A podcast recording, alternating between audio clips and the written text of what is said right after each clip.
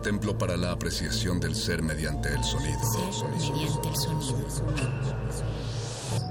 Para nosotros. El sol sale durante la noche. Nuestros gritos llevan la mesura del silencio. Y el descontento está lleno de baile y risas. A todo, incluso a nosotros, nos resistimos. La universidad Resistencia modulada.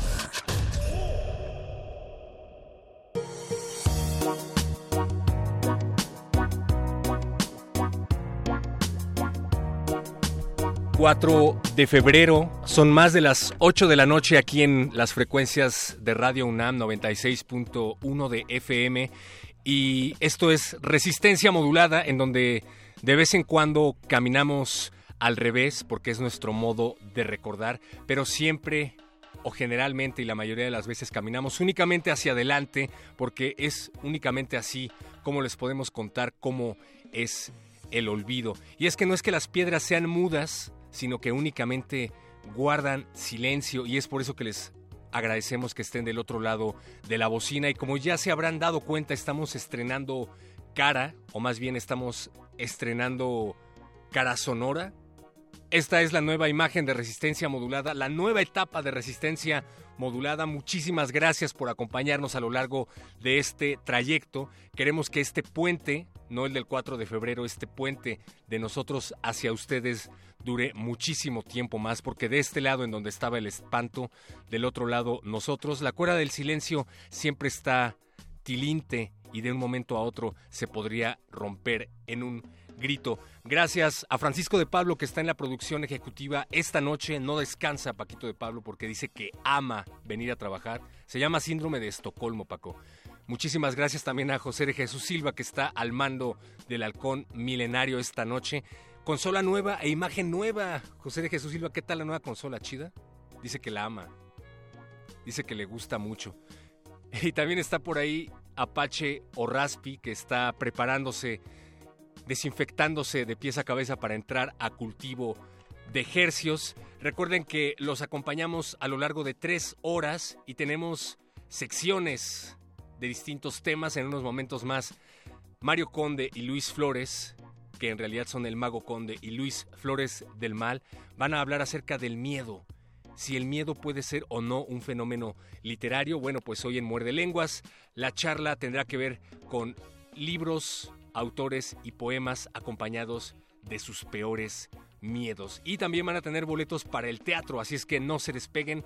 Y después, el Laboratorio Sónico de Cultivo de Ejercios tendrá como invitados en esta cabina sanitizada a aceros del Pacífico, una banda de synth pop y rock originaria de la Ciudad de México, que vienen a compartir su más reciente muestra acústica, pero también tenemos una sección llamada Playlisto, en donde personajes poco complacientes que nos complace tener en la cabina, vienen a complacernos con su música favorita. Y esta noche estaremos sometidos a la curaduría musical de Constanza Piña, Quédense porque esto va para largo. Vamos a nadar entre las profundas frecuencias de Radio UNAM y recuerden que también estamos en www.radio.unam.mx en nuestras redes sociales en donde ustedes se tienen que hacer escuchar Facebook Resistencia Modulada, Twitter arroba R Modulada y nuestro número de WhatsApp que les prometo que sí revisamos 55 47 76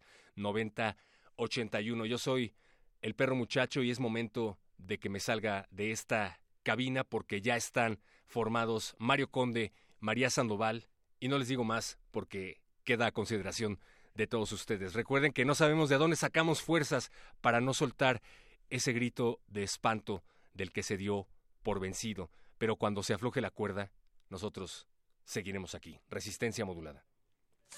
Resistencia modulada.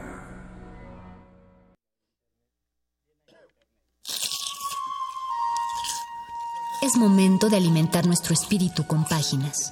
Las letras son la botana del alma.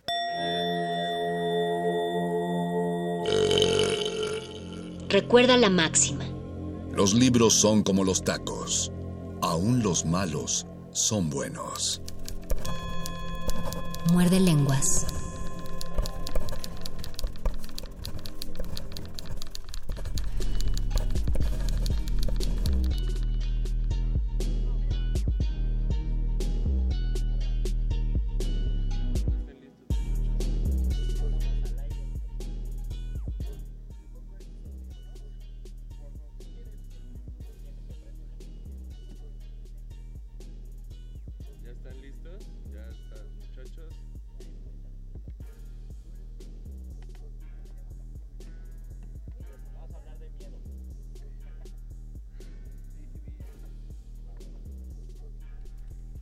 Lo vi en redes.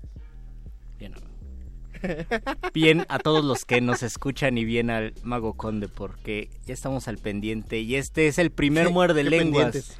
al pendiente porque de eso vamos a hablar, de estar al pendiente con el Jesús en la boca, con mucho temor de muchísimas cosas que nos pasan en la vida. En general vamos a hablar del miedo y este es el primer programa de Muerde Lenguas del mes de febrero del año 2019, así que les damos una cálida y miedosa bienvenida. Esta es la voz de Luis Flores del Mal. La voz del Mago Conde los saluda, les da la bienvenida y agradece que nos estén sintonizando en su día de asueto. Estamos en vivo por si llegan a creer que de alguna manera nos grabaron. No, es el 4 de febrero, son las 8 de la noche con 9 minutos recién dados e inicia su programa Estamos de... iniciando un poquito antes porque siempre le tenemos miedo a iniciar un muerde lenguas antes de las 8.12, 8.13, pero ahorita pues lo vamos a iniciar antes para ver qué se siente. Recuerden que vamos a tener una transmisión en vivo en resistencia modulada. Quieren saber cómo son nuestras caras y si nuestras caras se parecen a nuestras voces, métanse al Facebook de resistencia modulada, denle like y vean nuestra transmisión en vivo, por favor.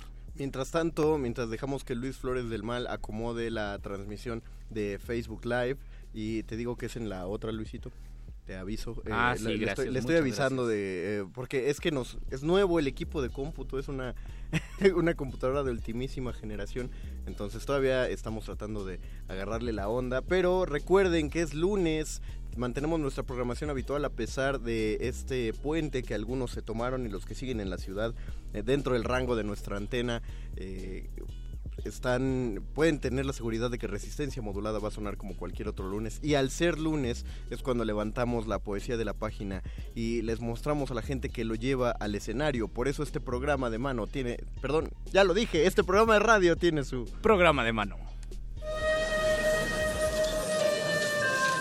La poesía que sale de la página y se sube al escenario requiere de sus propios oídos. Ese público eres tú. Programa de mano.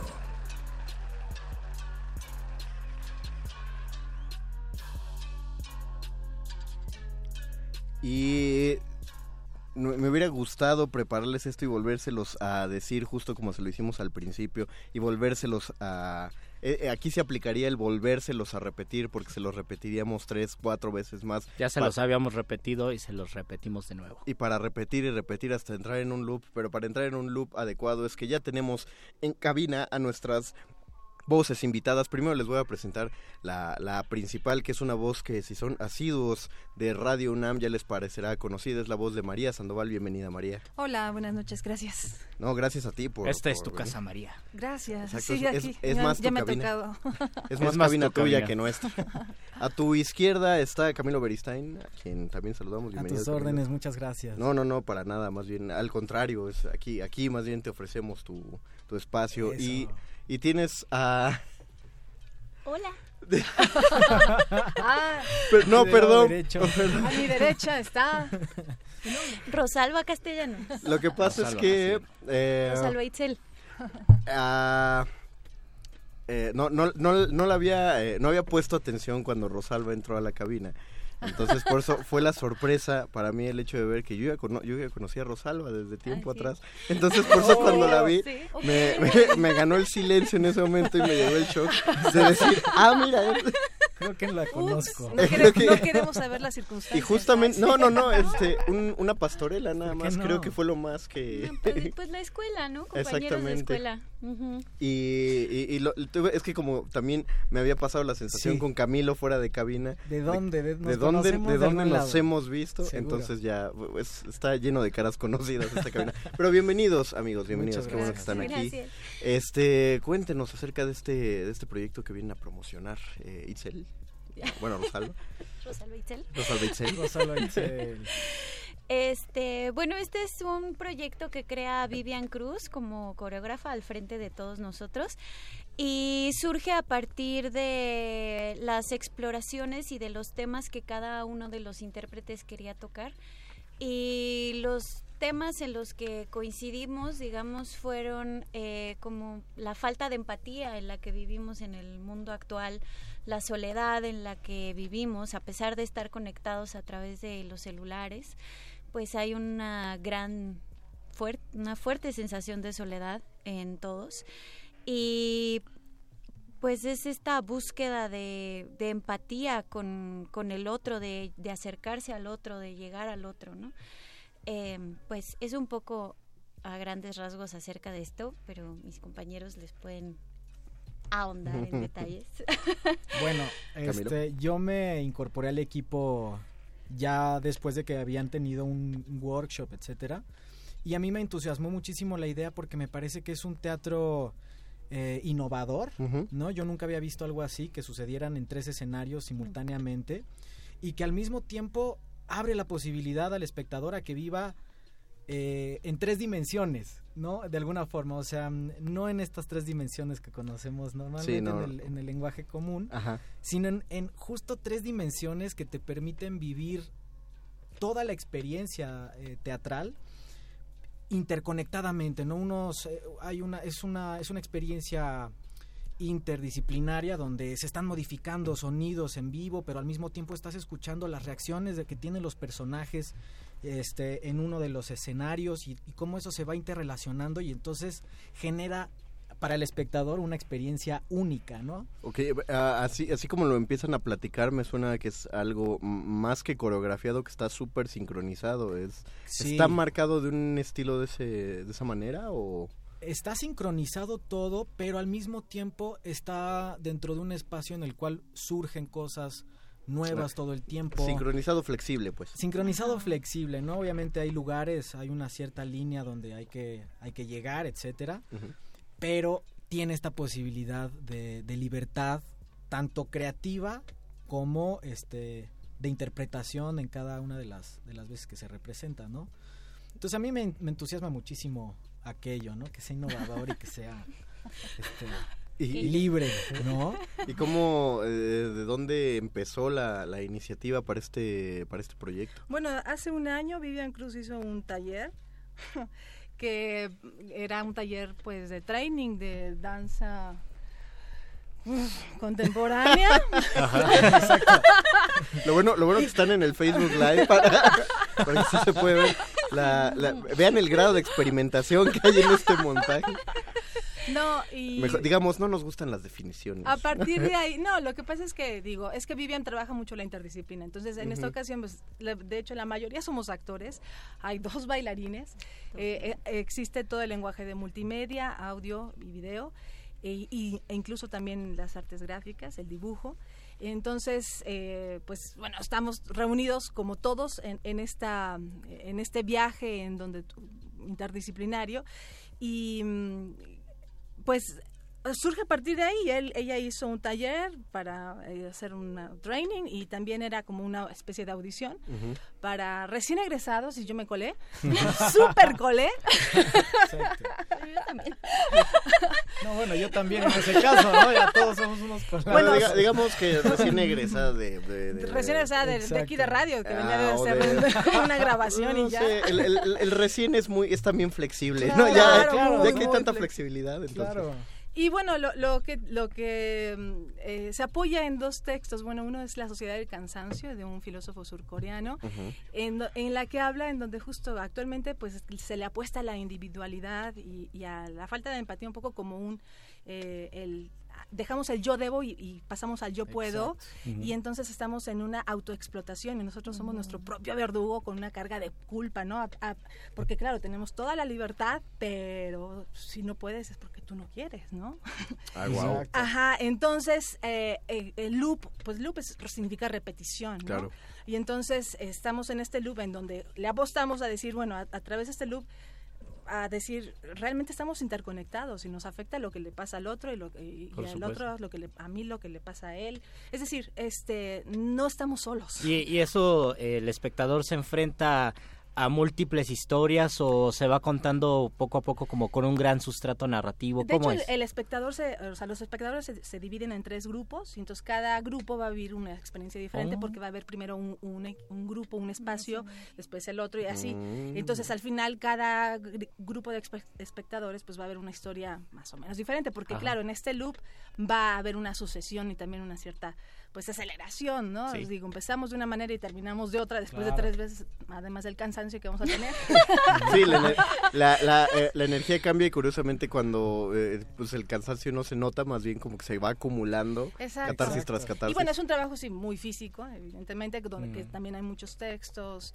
Y entonces es la lectura, finalmente, es un juego como de espejos, ¿no? También ah, nos apoyamos con otro escritor croata, eh, Pavic, en donde en, en el que habla de pues los sueños que son como espejos de nuestros ancestros, de la muerte, eh, Y de nosotros mismos, ¿no? De partiendo de preguntas fundamentales que, que Vivian también ha trabajado y que son un poco su, su guía y su línea discursiva de pues de siempre, ¿no? Que son qué hago aquí, quién soy, a dónde voy, por qué me pasan las cosas que me pasan. Y creo que en ese en ese sentido todos nos identificamos y todos podemos tenemos tela de dónde cortar Claro. para crear al respecto y rebotar como espectadores eso, no involucrarnos de alguna forma. O sea, es una experiencia Es una sensorial, experiencia sensorial. sobre todo, pero muy existencial, ¿no? existencial. Y se Y queda, se queda ustedes- Mario. No, es que, es que, no, es que sí me llama la atención porque eh, entonces hay, además de todos estos recursos, o sea, sí hay una, una narrativa que seguir, que creo yo que es, que es todavía más complicado cuando se empiezan a agregar estos elementos, ¿no? Claro. Eh, es decir, tenemos, tenemos muchas maneras de contar una historia y eso ya es muy visual y eso ya suele sostener un espectáculo en sí, pero aquí además sí, se, sí tiene una línea, sí hay algo que seguir, pues. Y la respuesta Sí. tendría que ser angustia en el espectador, decir, sí, cierto, a mí me está pasando esto, estoy muy desconectado, o más bien no me doy cuenta que estoy conectado con los demás. ¿Cuál, cuál será la experiencia? Yo, mira, hicimos de hecho Sí. un work in progress la- el año pasado en el bla, en la bla- bueno, en la caja negra Ajá. del CNA, sí, ya todo Black Box. Eh, work in progress. Eh, ahí en, en el CNA y como que siento que finalmente como que el espectador tenía diferentes vers- versiones, Lecturas. lecturas, pero sí termi- terminaban haciendo una lectura de que somos una unidad, ¿no? Claro. Hay un, uni- o sea, creamos un universo y todos formamos parte de él digo, en la vida Claro. y, y dentro del espectáculo pues todos ahí estamos los espectadores igual se integran Claro. en este universo ¿no? Pero ya, ya nos contaron muchísimo de los resultados, pero ¿cómo, ¿cómo fue el proceso y los retos para cada uno de ustedes ¿Cuánto durante? sufrieron? ¿Qué, qué tanto? ¿O qué tanto gozaron? ¿O qué tanto También. gozaron? Pero dije del sufrimiento y salió ahí algo. Toqué una fibra. Pues cuéntanos, Rosalba. ¿Qué tal estuvo? Ah, estuvo padre. Yo la verdad lo disfruté mucho. Eh, pues ya llevamos trabajando un, Un año. Un año. Ajá. Sí, un año. Sí, un año. Eh, y se trabaja a partir de exploraciones, nos dividió en equipos, como te dijimos, son tres escenarios y entonces en cada escenario hay un equipo. Entonces trabajábamos más que nada con nuestro equipo primero y después nos juntábamos los tres equipos y a ver qué pasaba, ¿no? Así. Bueno, a ver si esto funciona ya los tres juntos. Eh, y en mi experiencia eh, fue un proceso bien padre porque como artista escénico, que uno se considera, ¿verdad? Este, No, lo, es- lo son, lo son. Ya, ya, ya por todo lo que han dicho. sí. Pues uno quiere pararse en el escenario a decir algo, ¿no? Quiere compartir algo. Y muchas veces es difícil tocar esa fibra sensible que uno tiene para poderla compartir. Creo que ese es el reto del artista escénico, ¿no? O sea, de verdad abrirse y mostrarse. Y al menos en este trabajo yo siento que sí fue muy de, porque Vivian era, no, no es honesto. otra cosa, ¿no? Y no, por ahí no es, eso no es, y eso no es honesto, y entonces era como meternos, meternos, meternos, meternos, meternos, además de meternos a través de lo físico, ¿no? Que decía, una vez que el cuerpo ya no puede más, es cuando explota la emoción. Cuando sale sincera, sin tapujos, nada. Y entonces, pues, estarnos yendo hacia ese lugar, para mí fue súper interesante y, y estoy muy agradecida con ese proceso porque nunca había vivido algo así y creo que se lograron cosas muy interesantes, la verdad. Suena como Así tal. fue. Para mí. Sí, bueno, de mi parte también. eh, yo creo que dentro de mi trabajo, como que hago interdisciplina, eh, me gusta mucho, digo, yo como que mi- mucho mi formación y mi tendencia en un principio fue hacia todo lo corporal. Yo caí en radio, no sé por qué. Por la voz. Y es, y es una- pero- por la voz, pero bueno, fue, fue para, yo estaba, pues, bueno, tengo escuela de teatro y toda mi formación después es, es, es Lecoq y de Cru y toda una pura cosa física y, y cuando llegué a México después que estuve en Francia lo primero que me en donde me dan trabajo es en radio y yo así ¿cómo le hago para explicarles todos mis movimientos? ¿me entiendes? O sea, ¿Cómo lo paso a la voz? ¿Cómo nada más? paso la voz? Exacto, entonces para mí aquí es una como un back to the basics de alguna bueno. manera y un regreso y casi muy honrada de, de estar con- ahí con Vivian es de, de- eh, de- ahora sí explotar también pues pues sí por- digamos que era mi, mi gran facilidad lo físico pero pues yo ahora me encuentro con puro millennial. Oh my god tengo un gran reto. Estoy en tren y en tren en nada y nada todos los días para aguantar, pero, pero bueno, hago una conjunción, ¿no? Puedo hacer una conjunción de lo que es el cuerpo, el uso de la voz, eh, lo- todo el trabajo emotivo y el trabajo que- y, y lo que dice también Rosalba, ¿no? Todo lo que uno quiere decir y, y- y- partimos siempre también de eso desde el principio con el trabajo. Y, y entonces se conjunta todo, ¿no? En, en esto y, y es una, pues es una gran oportunidad, ¿no? Como para, pues vamos a explayarnos. Claro. ¿no? Vamos a explayarnos, sí.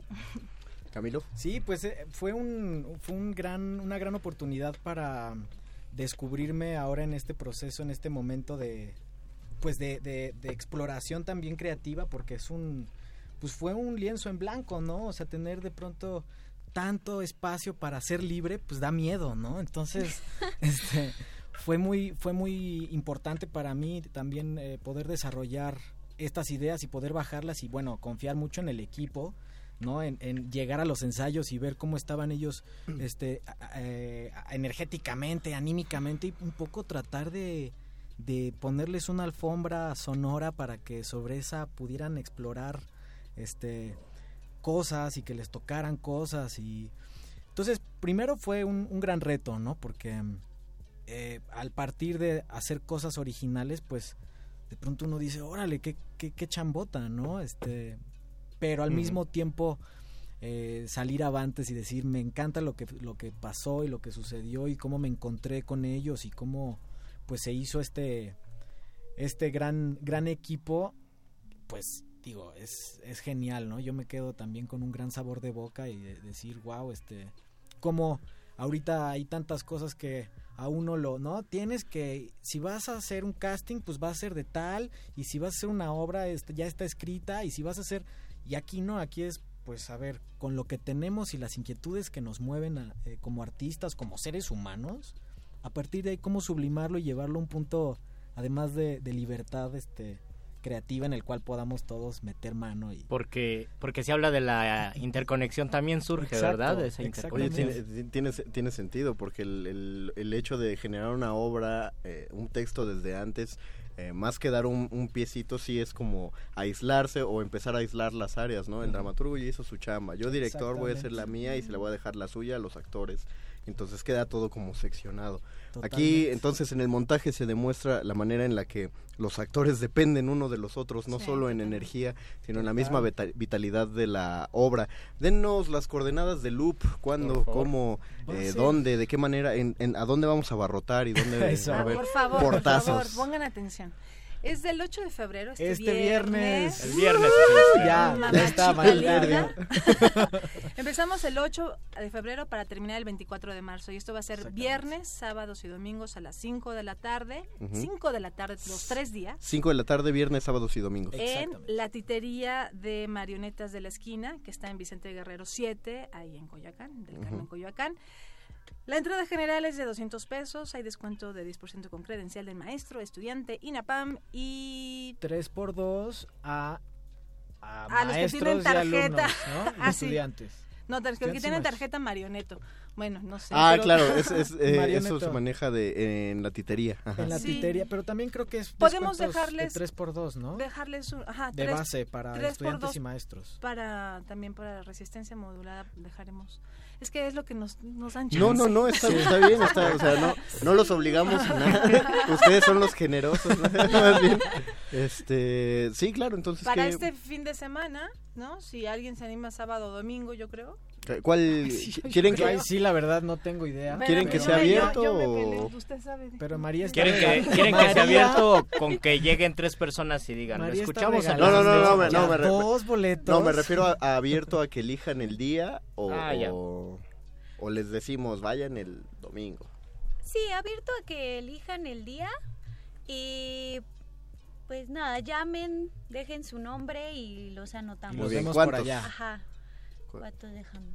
¿Tres? ¿Dos? ¿Dos? Es, es que tenían creo que cinco, pero bueno, no sabíamos muy bien. Pero vamos a poner este dos, tres por dos. Dos, ¿sale? tres Dos, por tres por Dos, dos. tres por dos. O sea, Entonces, eh, do- hay dos, tres por dos para que ustedes elijan si quieren para la función del sábado 9 o del domingo Exacto. 10. Sí. Ambas funciones son a las 5 de la tarde en la titería allí en Coyoacán. Así que vamos a recibir dos llamadas, dos personas que tengan dos amigos. Porque Tienen que pensar entre que los tienen tres, que ir Papás. tres. Tienen que ir Bueno, tres. Está muy bien porque estamos hablando de colectividad y Exacto, de para unir fuerzas. Entonces ya tres personas. Si quieren hacer cosas en pareja, pues tienen el jueves de la otra Exacto. semana. Ahorita O si hagan- tienen una trieja, pues es el Inauguren- mejor Es el momento. mejor Inauguren momento. la trieja. Es, va a ser Inauguren la trieja, Va a ser la, es el escuchen, momento de escuchen mis palabras, va a ser la evolución del, del desarrollo humano. Va a ser, Eso. ¿no? Es lo de hoy. De El poliamor. Exacto. Entonces, dos llamadas. ¿A qué número, Luisito? Al 55 23 54 12. Otra vez que enamoras. 55 23 54 12. Pidan, es un 3 por 2 no lo olviden. Entran 3 y pagan 2. Así dice, ya ustedes se hacen pelotas como, Sí. cómo va a ser esa entrada. Eh, ¿Alguna red social para, para seguir el trabajo de Loop? O Sí, en Facebook nos encuentran como Landscape Artes Escénicas. Landscape Artes ¿Cómo se Escénicas. escribe? Si alguien no sabe, L-A-N-D-S-C-A-P-E. estrellita en la frente. Eso. Spelling Muy bee. bien. Muy bien. Spelling bee. Ya.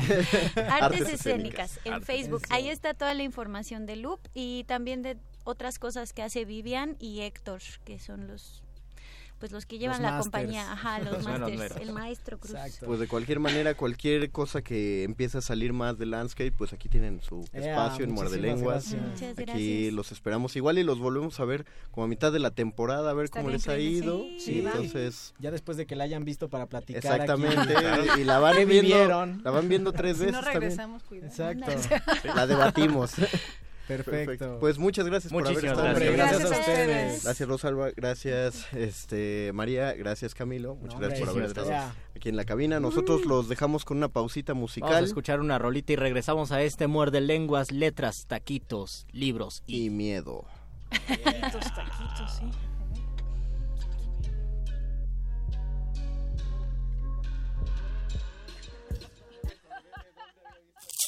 Muerde lenguas. Muerde lenguas. Muerde lenguas.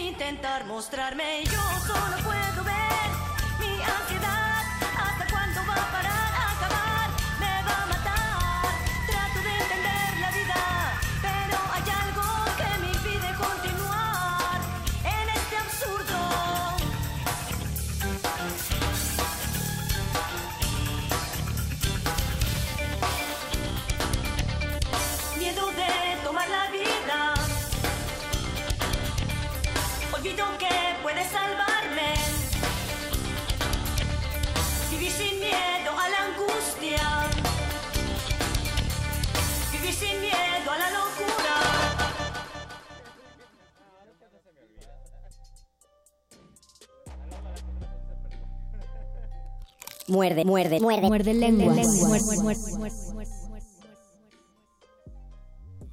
Acabamos de escuchar Miedo de Santa Sabina y a nombre de, imagínense nada más, diría de la producción de Resistencia Modulada, pero es a nombre del mismísimo doctor Arqueles. Se le manda una felicitación a Santa Sabina por, Por su sus tres, por sus tres décadas de, de estar sonando. Oye, no, no se cuenta fácil. No, pues ya el Nosotros- tercer piso ya le- a uno le empiezan a doler las rodillas. Yo pienso que a los grandes y virtuosos músicos, al contrario, Les- te les- desduelen. Sí, te desduele el alma. O se sientan, pero siguen tocando, ¿no? Por supuesto, O sea, si nosotros ya la estamos dando por Y qué bueno que años, iniciamos con esto porque Sí. tenemos que hablar del miedo y yo creo que ya debe ser la segunda o tercera vez que hablamos del miedo. Pero- Lo hemos hablado desde diferentes ópticas. Hoy pienso que deberíamos hablarlo ya como fenómeno creativo, como fenómeno literario al momento de poder escribir, así como se poetiza sobre el amor o sobre o se escribe en general sobre la muerte, sobre sobre la tristeza también se escribe o se reflexiona sobre el miedo como un fenómeno poético. Antes de adentrarnos al miedo, vamos a evitarle el miedo a no llevarse bien su boleto a Adrián Medina, Ah, verdad. que nos llamó y se llevó su 3x2, pero se le fue a cachar los, los, este, la- las coordenadas. Tu boleto tienes que pedirlo ya sea para el sábado o para el domingo de este fin de semana, porque este fin de semana, este viernes se estrena Loop. Y entonces tú tienes que avisar si quieres para el sábado o para el domingo tu en la 3x2. titería que está La en está en Coyoacán. Coyoacán. Esa sí la puedes buscar en Facebook para tener la dirección correcta. Si está, o incluso está marcada en Google Maps, la titería de títere desde la esquina. Es a las 5 de la tarde. Te recomendamos llegar a ti y a tus dos acompañantes con media hora de anticipación para que puedan dar su nombre. Y todavía recibimos una llamada más por ese 3x2. Por favor, comuníquense al 55 23 54 12 si tienen tres amigos, bueno, ustedes son el tercero y quieren ir para que paguen dos, haz que paguen tus dos amigos y tú entras gratis. Lo reiteramos porque eh, la, una de las mejores maneras que yo encontré en mi vida para vencer el miedo fue el conocimiento y ese conocimiento que después generó la creatividad porque yo era un niño bien miedoso, Luis. ¿Tú le tenías miedo al fin del mundo? A todo, sí, ¿Ah, sí? ¿De, verdad le tenías miedo a que se acabara el mundo en el pero, 2000? Pero feo, no, deja tú en el 2000, en el 97, en el 99, en el 2000 y el 2001. Yo en el 2012 le tuve miedo, pero en el 2000 no, en el 98, 99 le tenía miedo cuando, hasta que llegara el 2012, porque dije, son los mayas, los mayas no se equivocan. Ya cuando llegó el 2012 ya me valía me valía mucho eso, no no me importaba. Y además pues sí se acabó un poco el mundo porque fue cuando inició el sexenio que ya nadie quiere recordar, pero en ese momento no me asustaba, aunque ah, lo digo porque dices que la información, el conocimiento te hace perder el miedo. Tal Ajá. vez sí, y eso también ocurría, por ejemplo, en yo recuerdo que alguna vez te pasé algún- una imagen en internet, no me acuerdo cuál era, y tú me dijiste esa imagen es falsa, ya la ya investigué en internet, creo que era el de has soñado con este hombre, Ah, claro. uno de esos. sí, sí, exactamente. Y yo sí me la creí, tuve miedo y yo dije, yo sí he soñado, lo volví a soñar, hasta que tú me dijiste, "Ya, esta imagen es falsa porque yo investigué y se trata que- de esto, de esto y lo otro, pero gracias a que tú investigaste yo me pude tranquilizar porque pues a mí el miedo me hizo reaccionar como es parte Claro. de la reacción natural del miedo. Es que, Ignoras lo demás. Es que sabes por qué llegué a este grado de escepticismo y justamente como de, de decir que repito, la luna no influye en nada. Yo en digo que sí influye. Entonces, pues como era un niño muy miedoso y todas esa- esas cosas me daban un chorro de miedo, en cuanto tuve acceso a internet, me puse a leer sobre todo eso, cosa que primero solo potenció el miedo, porque Sí. si tú en los en, en- en ese internet prehistórico, en ese internet que cargaba, que tal- tardaba 15 minutos en cargar que se una iba página. descargando la imagen. Exactamente. poquito Entonces tú escribías la palabra fantasma y a- así te pongo cómo era el internet en México en, en, en los 2000 Si tú ponías fantasma, la mejor página de internet para ver fotos de fantasmas era la página de la mano peluda. Oh. Y tenía una galería de 20 fotos, eran un chorro en ese momento. O sea, eh, eh, a, a- a eso llegaba el internet y había un montón de historias, pero al mismo tiempo había un montón de gente que, o sea, empezabas a notar que había cosas que ocurrían con las historias, como que dos personas contaban la misma historia de manera muy diferente, había cosas, datos que no cuadraban y de pronto alguien, un buen samaritano, se ponía a escribir justamente que la falsedad de las historias que se contaban. Yo llegué para el 2012 ya curado del miedo a los Sí, fines del porque mundo. también justo por esas fechas, bueno, más como 2005, 2006, a mí me llegó la cadena sobre la explicación esotérica supersticiosa de las Torres Gemelas y te decían Ah, claro. una serie de datos muy extraños sobre las Torres Gemelas y por qué el atentado se hizo el 11 y el 11 eran las dos torres que, que hacían el 11 grande y muchas otras cosas y entre ellas decían escribe el número del avión en Word, Ah, le cambias la tipografía y lo que pasaba cuando le cambiabas la tipografía pues era horroroso. Sí, sí, sí se pasaba. cambiaba en aviones, en torres y No. en una persona en, No, se en la veía- estrellita se y una veía- persona sonriendo. algo Se así. veía un avión, una... eh, ¿Una torre? Una bombita, no se veían torres, se veía un Ah, ya. avión, una explosión y un este una estrella de David. Hay una estrella de David. Como si alguien hubiera cifrado en la...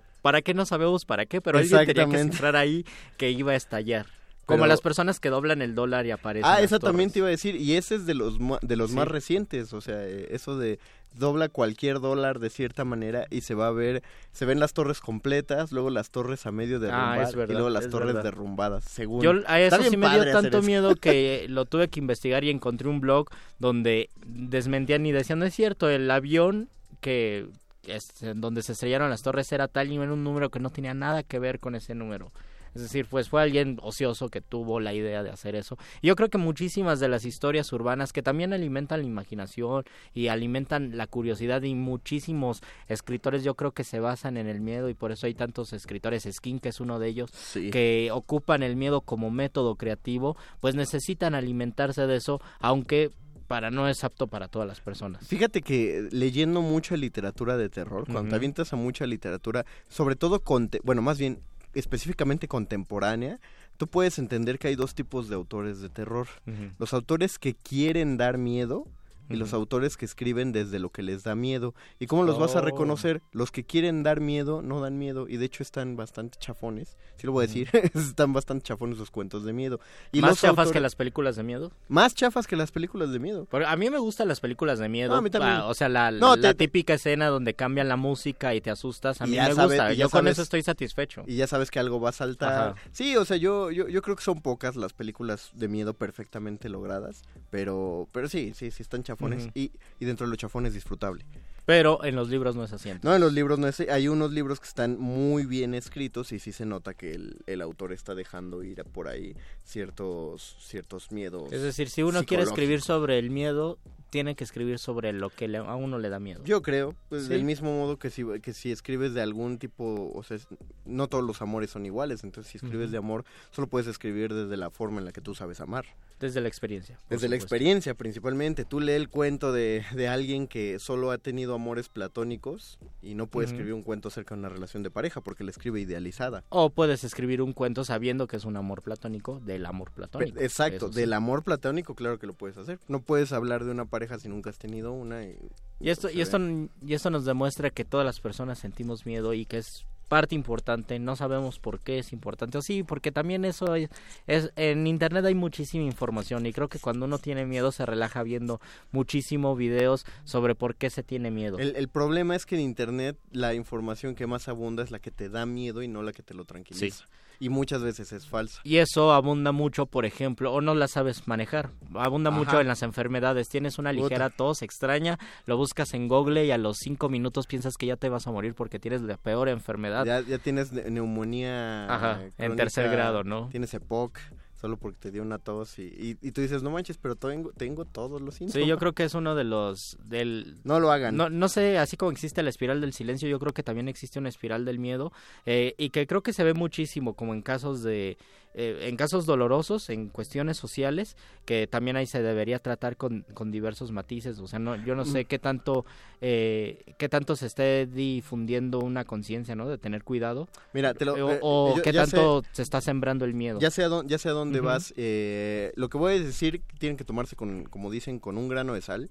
No, no estoy diciendo ni estoy que, que- Ni siquiera insinuando. Ni siquiera estoy insinuando que las denuncias que se han hecho en Facebook sobre intentos de secuestro sean falsas. Ni siquiera creo que tengan una réplica ni exageraciones, nada. Ojo, yo creo que todas son, son, reales y todas hay que atenderlas.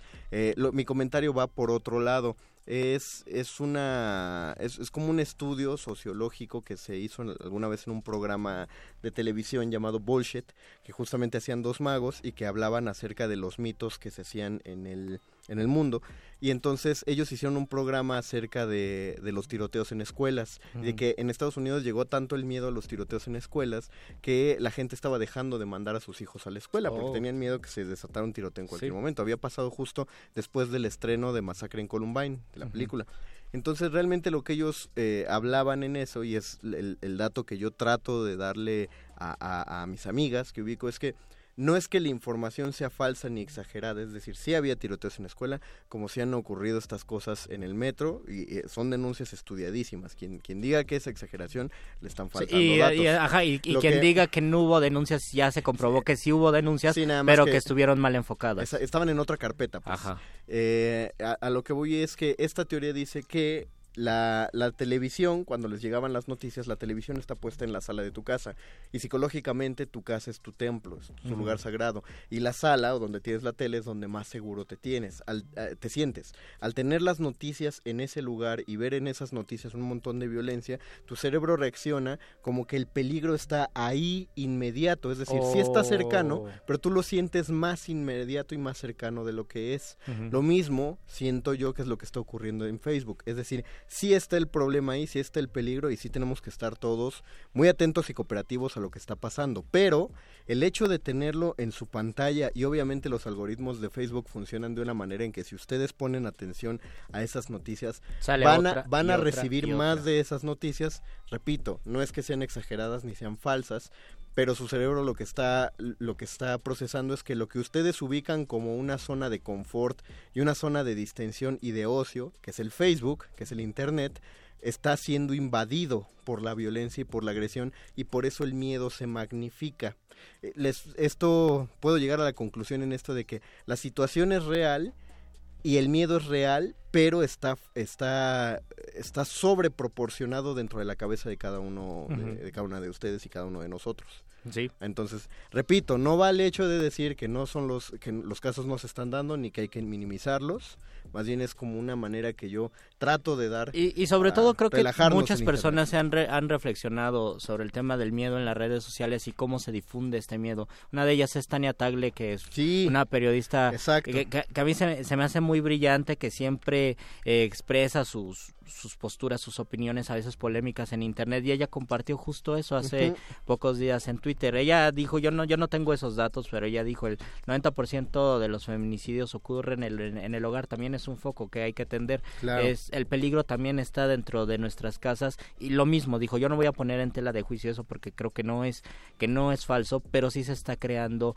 un miedo y ese miedo es lo que nos está volviendo vulnerables Exacto, busquen busquen en Facebook, lo puso puso el post largo tanto en Twitter como en Sí, Facebook. así es. Tania Tagle. ¿Qué dice la gente? ¿Qué dice la gente? La gente, doctor. Yerma Hernández, saludos Yerma, Hola, dice, Yerma. hola, un saludo, solía ser un radioescucha fiel a su programa, pero por cambios de rutina no siempre hay que caer en la misma, es decir, la misma rutina de escucharnos, yo creo, no puedo oír ya con la misma frecuencia que antes, ¿existe algún lugar, plataforma, app donde pueda escuchar sus programas? Ya le mandé la información, www.resistenciamodulada.com, si algún programa se lo pierden, váyanse allí Eh, a no, la... no, no, no están en la de Resistencia, están en la de Radio Nam. Están en Radio UNAM. Www.radiounam.unam.mx. De hecho tampoco, es Oh, www.radio. diablos. punto radio Ah, sí, punto ahí, me- ahí unam. sí me equivoqué con toda conciencia.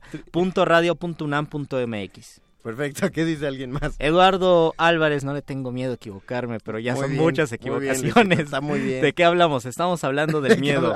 Alfonso de Alba, me perdí. ¿Cómo se llamaba el sitio de Facebook Landscape, ¿qué más? Landscape México, eh, Landscape Artes Escénicas. Landscape Artes Escénicas. de la obra Loop que tuvimos la entrevista. Landscape Artes Escénicas. Búscalo en Facebook. ¿Qué tipo de miedo hablamos? ¿A la inseguridad, a lo extraño, a lo desconocido? A todo. A todos los miedos enfocados principalmente o, de, o primordialmente como fenómenos estéticos o fenómenos poéticos que nos permitan escribir, escribir desde el miedo, porque hay cierta parte de nosotros que nos paraliza y nos dice no vamos a escribir de esto porque le tenemos mucho miedo. Porque es como convocarlo, ¿no? Es como convocarlo. Y otra parte es, yo quiero estudiar, quiero cristalizar mi problema de miedo y voy a escribir sobre lo que tengo miedo.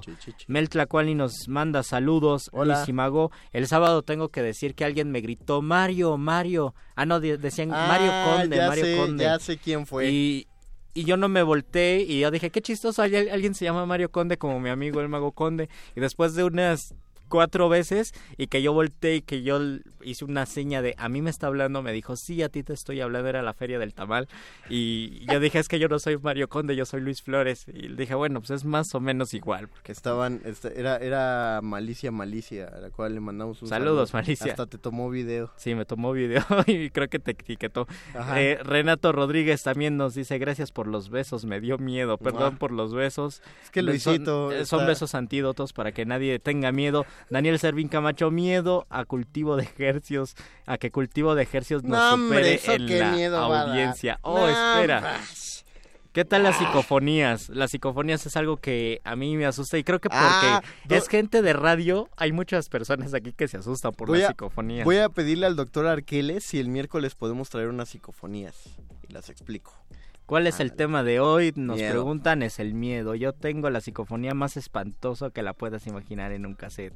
Queremos escuchar esa Ah, nos ma- mándala, por favor. Eduardo Álvarez. Y yo creo que eh, yo creo que a Luisa le encantaría escuchar esa psicofonía. Luisa tiene unas historias muy buenas, incluso de psicofonías así en vivo en la radio en primer movimiento. Sí. Son imperdibles. Iván Dostoyevsky nos dice, ¿cómo dijeron la periodista Tania Tagle se llama? Así como suena, Tagle, escribe. Tania Tagle, un saludo amigos, es un gusto escucharlos de nuevo. Y Esos con esos, con esos comentarios vamos a eliminar el miedo en sus corazones. Vamos a curarnos de miedo con un huevito y florecitas. Así me curaron a mí de miedo a los perros cuando era niño. Wow. El huevo y las florecitas del doctor Arqueles.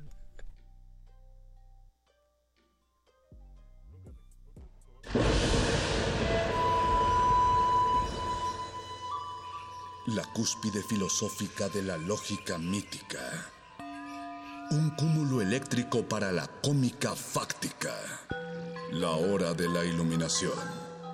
Con el doctor Arqueles.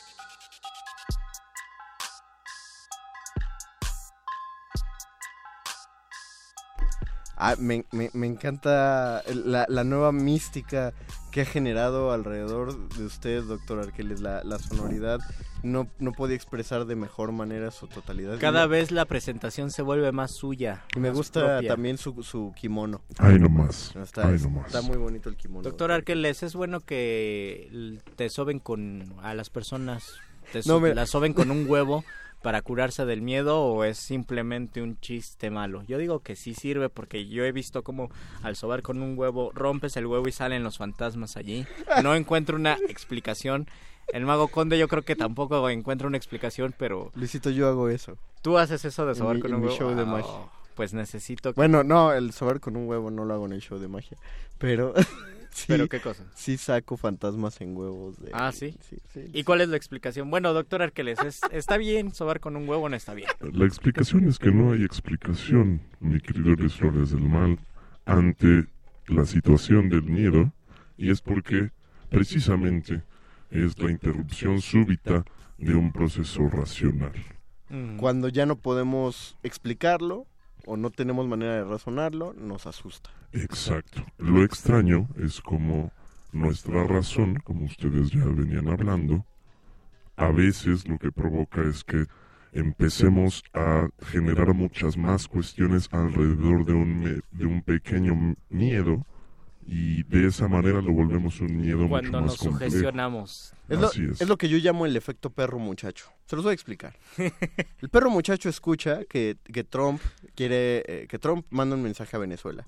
En la mente del perro muchacho eso significa que Trump va a invadir México. No sé de qué manera ocurre en la mente Existe pero todo un proceso. Pero hay un dice, si proceso. es Venezuela, por lo tanto sigue Y entonces México. son 10 minutos de oír al perro eh, hablar acerca de su miedo a la invasión norteamericana en México, doctor. Ahí Eh, Es un miedo, ¿no? Y es un miedo del, del sobrepensamiento eh, a- ante una situación, ¿no? Sí, definitivamente. La cuestión. Me, gustan sus cuestión- silencios Sí, no, largos. no, es- ya nos hizo el, Como fue una peje, pausa dramática. Así es. Ah, ya está. Ah, mira. La cuestión es que hay dos elementos ahí para conformar eh, ese miedo, como pones tú en el ejemplo, a, a la, la intervención o la invasión. Por una parte, una serie de prejuicios respecto al ideal que se tiene, en este caso, de un invasor, y a partir de ahí la, digamos, construcción, constitución de una serie de fantasías, porque eso es lo que son, son constructos mentales que, que usan a la imaginación para fantasear y empezar a crear escenarios posibles cataclísmicos, pesimistas, donde todo va a estar muy mal. Dicen que mucha parte del rechazo, tanto del rechazo como de la violencia, la discriminación, que también es otra forma de violencia, el sustrato real y general es el miedo. ¿Está de acuerdo? Es decir, si hay alguien que tenga, tiene mucho poder y, y sabe cómo manejar masas, ¿lo hace a partir de su miedo? Lo hace para provocar miedo, tal vez no necesariamente a partir de su miedo. Es muy probable que tal vez no tenga miedo a esa cosa sobre la cual versa para provocar el, El miedo. caso de la migración, por ejemplo. No es Pero- que van a llegar y nos van a quitar nuestros empleos. cosas Pero, así. pero es, el, es el miedo más bien, o en el caso del poder es el miedo a perder el poder, ¿no? En el caso de los migrantes, yo creo que es el miedo a la... a- al, al cambio, a la diferencia, o a, o a A la lo miedo a lo ajeno. otro. a lo ajeno, a la otredad. de- Cuando vives con un roomie, no sé, el hecho de que llegue, de que no te avise y lleguen sus amigos de improviso, es como una cosa de... O sea, yo no culparía a nadie que pensara, no me vayan a robar los 100 pesos que dejé arriba de un libro. Por Pero más tal buena vez- onda que es tal esa gente. También pero- vives con el miedo, eh, esos son miedos pequeños, con el miedo de Sí. hoy es viernes, no está mi roomie, ojalá no se le ocurra llegar a las 12 de la noche con sus amigos y se pongan a beber toda la noche, por ejemplo. Ay, ¿a quién le da miedo eso, Luisito? No Eso sé, a es una un- persona es ñoña que miedo, está escribiendo Miedo su que no lo tesis. haga, mano. Tengo miedo de ser mal influenciado y Va a no escribir terminar. su tesis en viernes en la Sí, noche. hay Miedo ñoño. de convertirse en una persona así, Luis. Miedo de bien. ser un ñoño, Miedo pues. de ser ñoño, más bien. Entonces, miedo a la otredad, pero también miedo, miedo a la posible violencia, miedo a quedar mal con alguien y por lo tanto es un rechazo automático, aunque nosotros no lo estemos razonando de tal manera, es decir, alguien que siente eh, que expresa discriminación no está pensando en que tiene miedo, pero en el fondo sí tiene miedo, ¿no? Sí, y esto es porque en sus procesos mentales ocurre un bloqueo. Mm. Este bloqueo provoca que ya no entienda de razones y que la cuestión que le provoca miedo se vuelva el foco central de su experiencia.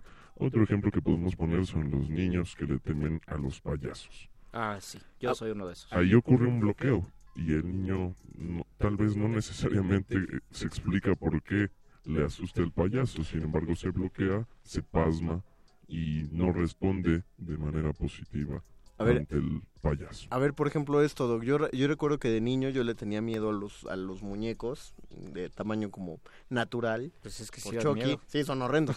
Pero yo recuerdo que tuve varias, varias pesadillas donde, se lo cuento así sencillamente, yo veía una muñeca ahí sentada como en cuatro lugares de mí. Y todo lo que ocurría en, el, en ese sueño, o sea, yo estaba viendo la televisión o cualquier otra cosa, todo lo que ocurría es que veía que esa muñeca giraba la cabeza solo una vez. Solo giraba de un lado a otro, sola. Oh.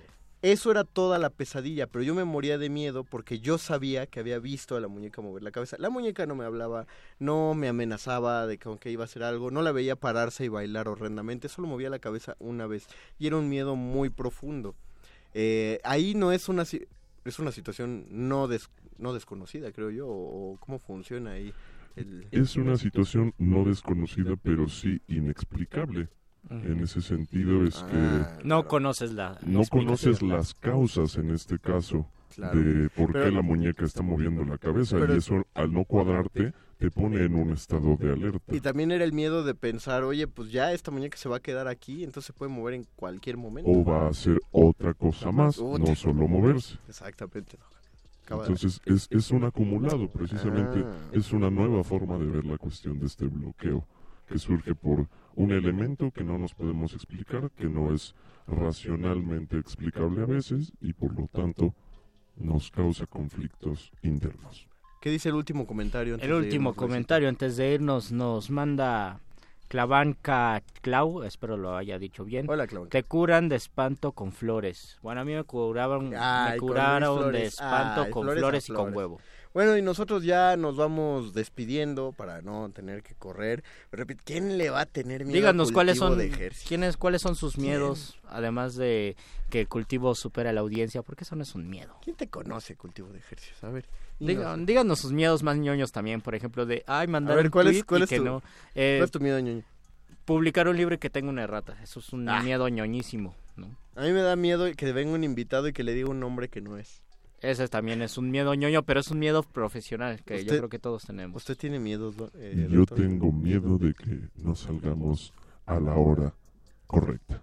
Lo haremos. Pues vamos a Gracias, José Jesús Silva, en operación técnica. Muchísimas gracias a ¿A quién? Es Muchísimas Paquito. gracias a Paquito de Mi Pablo y miedo a se Pache, le cumplió. perdón. Mi miedo se cumplió. Ah, mira, Es que cultivo de siempre ejercicios nos digo- está produciendo. Siempre digo Betoques o Qué miedo que Lalo Luis. cultivo de ejercicios te Muchísimas produzca. gracias, Cultivo de Ejercicios. No sabía que iba a llegar este día de agradecerles, pero muchas gracias por existir y por, por producirnos. Se despiden de estos micrófonos. Luis Flores del Mar. El mago conde. Y el doctor Arqueles.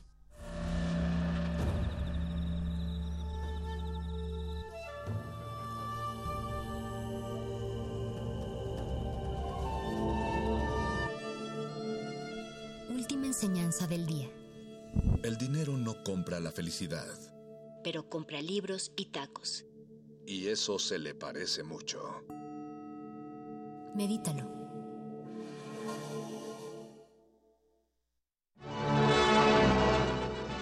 ...2019... ...100 años del nacimiento de J.D. Salinger... Recordemos a Holden Caulfield, aquel joven rebelde, conflictivo, inmerso en la turbia realidad del Nueva York de la posguerra, confundido con los cambios de su adolescencia y que, en palabras de su hermana Phoebe, nada le gusta.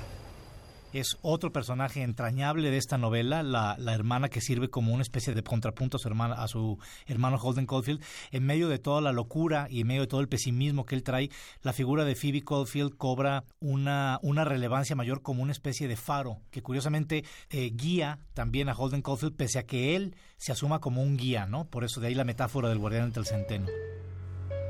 Mauricio Montiel Figueiras, escritor. J.D. Salinger. 96.1 de FM. Radio UNAM... ...experiencia sonora... Imagen, luz, poder, movimiento, resistencia. Próximamente abordaremos estos y otros temas desde una perspectiva que apela a los oídos. Islas resonantes. Pensar el mundo a través del sonido. Un programa de entrevistas y selecciones sonoras para analizar los saberes científicos, culturales y artísticos contemporáneos desde el fenómeno aural. Conducen Cintia García Leiva y Jorge Solís Arenazas. A partir del 5 de febrero, todos los martes a las 11 de la noche o sintoniza su retransmisión los sábados a las 7 de la tarde. 96.1 FM. Radio UNAM, Experiencia Sonora.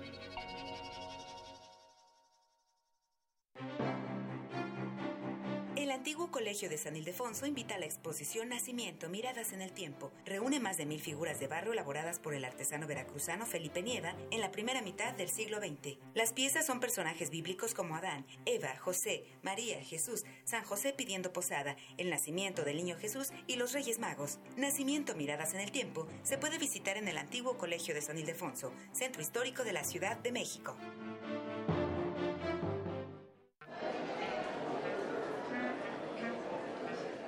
Historia de la literatura. Concepción del arte... Idealismo revolucionario. Amores fugitivos... Conferencias magistrales. Creadores escénicos... Descontentos sociales. Clases inolvidables... En más de 100 años... ¿Cuántos recuerdos no han circulado por los pasillos de la Facultad de Filosofía y Letras? Eureka. Un programa con filo, Sofía y Letras. Escúchalo todos los lunes a las 16 horas por el 96.1 de FM. Radio UNAM. Experiencia sonora. Resistencia modulada.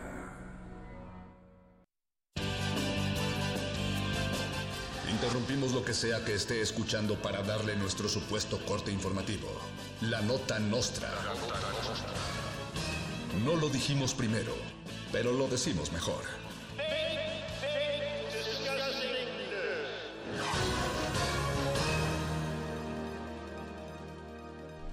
Bienvenidos a la nueva Nota Nostra, la misma información, pero más chistosa, o eso queremos.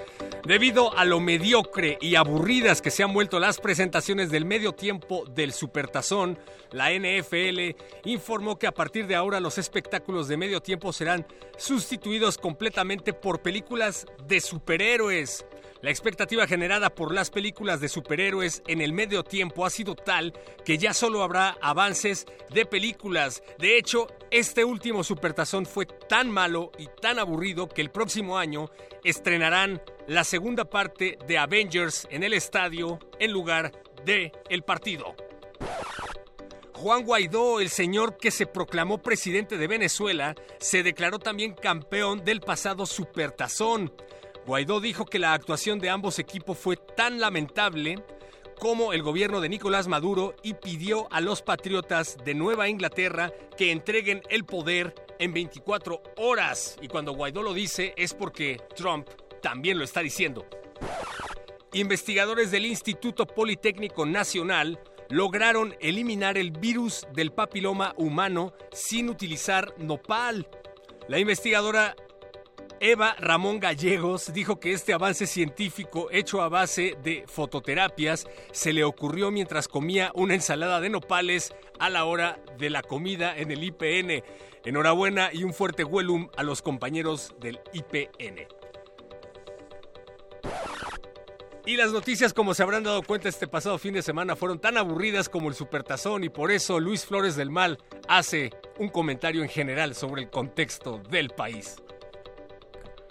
Antes andaba serena toda la derecha iriza, hoy sufre, se escandaliza y al internet envenena. Tal vez la profunda pena que les duele y les agobia es que se vuelve más obvia la dolencia de su ardor al mirar cómo es mayor su tremenda pejefobia.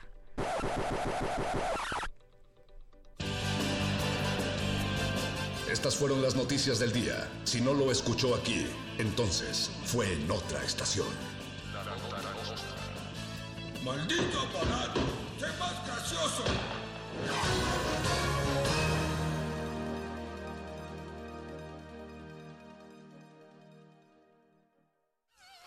Resistencia modulada.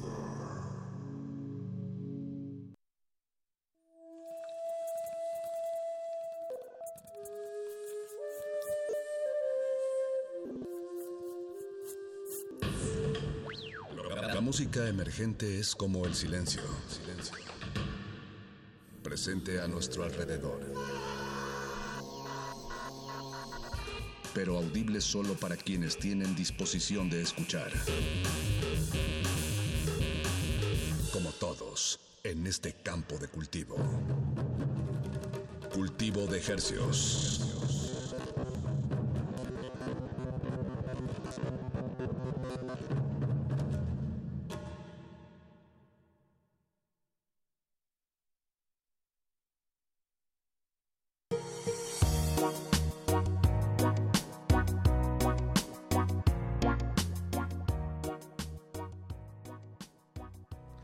Organismos audiosensibles y radioceptibles inmersos en las ondas hercianas, bienvenidos a otra emisión de Cultivo de Hercios. El invernadero musical de resistencia modulada que se atomiza y transmite todos los lunes y jueves a las 9 de la noche. Y esta noche, al igual que todas las secciones de resistencia modulada, estamos estrenando imagen sonora. Exactamente, estamos... eh, ¿Cuál sería la idea de fondo de toda esta nueva imagen sonora, Paco? Pues lo, lo, Como contemplativo. lo contemplativo, lo, lo zen. Ah, ahí está. Ya, ya me sentía en otro programa. Les saludamos desde estos micrófonos de su servidor Apache o Raspi. Y Paco de Pablo. Y sonamos a través del 96.1 de FM Radio UNAM aquí en el Valle de México y en el mundo entero a través de nuestro portal www.resistenciamodulada.com. Agradecemos muchísimo su sintonía. Hoy, febrero 4 a las 21 horas con 8 minutos, estamos haciendo radio en vivo, que no sería posible sin la ayuda de nuestra productora esta noche, noche Mónica Sorrosa. Hola, Mani. José de Jesús Silva en la operación. En la operación. Y bueno, pues estamos listos para hacerles temblar el hueso más pequeño de su cuerpo, los, los, huesos más pequeños de su cuerpo, que son los del oído medio, aquí en Cultivo de Ejercios. Así es, y les tenemos esta noche pues muchas invitaciones para eventos eh, y, y, también vamos a tener a nuestros sujetos de estudio que se llaman Aceros del Pacífico, estaremos charlando con ellos, es, es una propuesta de, de rock con sintetizadores. De aquí de la Ciudad de México, nuevecita, nuevecita. Es una banda bastante emergente. Pero lo primero y que me emociona muchísimo que va a acontecer este sábado 9 de febrero es el concierto que está organizando Nodo. Eh, es un y, Nodo y Casa del Lago de la UNAM que se va a estar pues van a dar un concierto triple con Hidrogenese de España, Aye Aye de Chile y Canek Zapata en los visuales, el eh, mexicano. Así es. Esto va a ser el febrero 9, es totalmente gratuito ahí en la Casa del Lago. Eh, a las 5 de la tarde es de 5 a 7. Entonces me parece Este un plan así excelente para que lo, lo deben de agendar de una vez en su celular o en su... En su, eh, en su Bueno, ya no se usan así como las... En- como una agenda. Una agenda, ya no se usa, ¿verdad? pues algunas personas yo creo que sí. Lo pueden anotar en su agenda. Anótenlo donde mejor les convenga. Y pues es una visita muy especial, única de este dúo español, eh, Hidrogenés, autores de llenapistas, situacionistas, intérpretes de género místico cósmico. Eh, también dice por ahí que son, bueno, un dúo de art rock electrónico, com- compositores de canciones pop populistas, autores, ah, bueno, se tienen bastantes descripciones eh, bastante agradables. Creo que hay un tono muy de mucha comedia en, en este dueto español.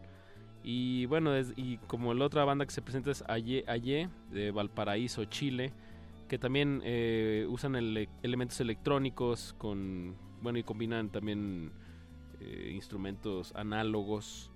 Entonces creo que se va a poner muy bien. el Sí, y además es un gran sábado. espacio, Casa del Lago. Ya lo hemos comprobado una y otra y otra vez. Enhorabuena por la Casa del Lago Juan José Arrol- Arreola de la UNAM, ahí en, en la primera sección del bosque de Chapultepec. Por ahí nos estaremos viendo. Este sábado que pues les regalaríamos boletos, pero el evento es completamente gratis. Exacto. Entonces no, no hay nada que podamos hacer. Lo único que sí podemos hacer es tratar de convencerlos de, de que vayan. En caso de que no conozcan el proyecto musical de Hidrogenés, pues tenemos aquí un tema que ellos publicaron recientemente, se llama Claro que sí. Claro que sí. Claro que sí. Y con eso empezamos este cultivo de ejercicios con, con esta recomendación del- de la tocada y de este proyecto español, Hidrogenés, con Claro que sí. Frescura en la flora musical. Cultivo de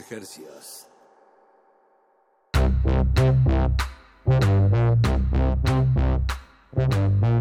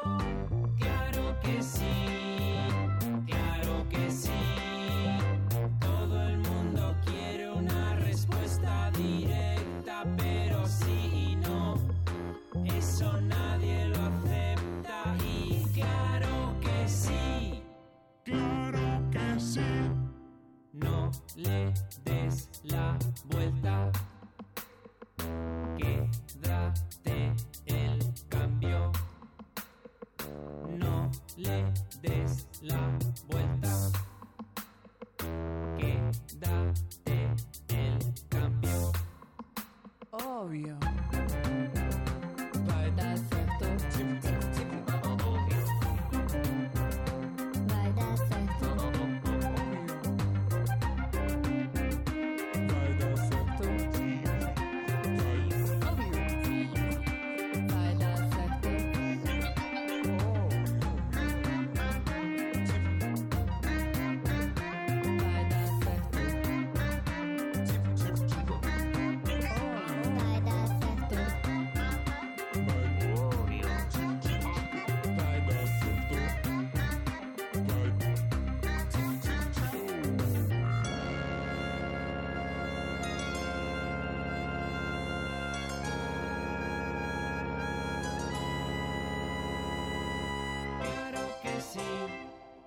Claro que sí.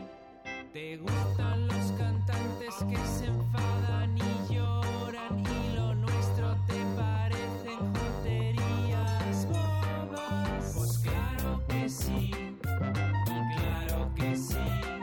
Aunque no pienses así, existo y soy así. Claro que sí.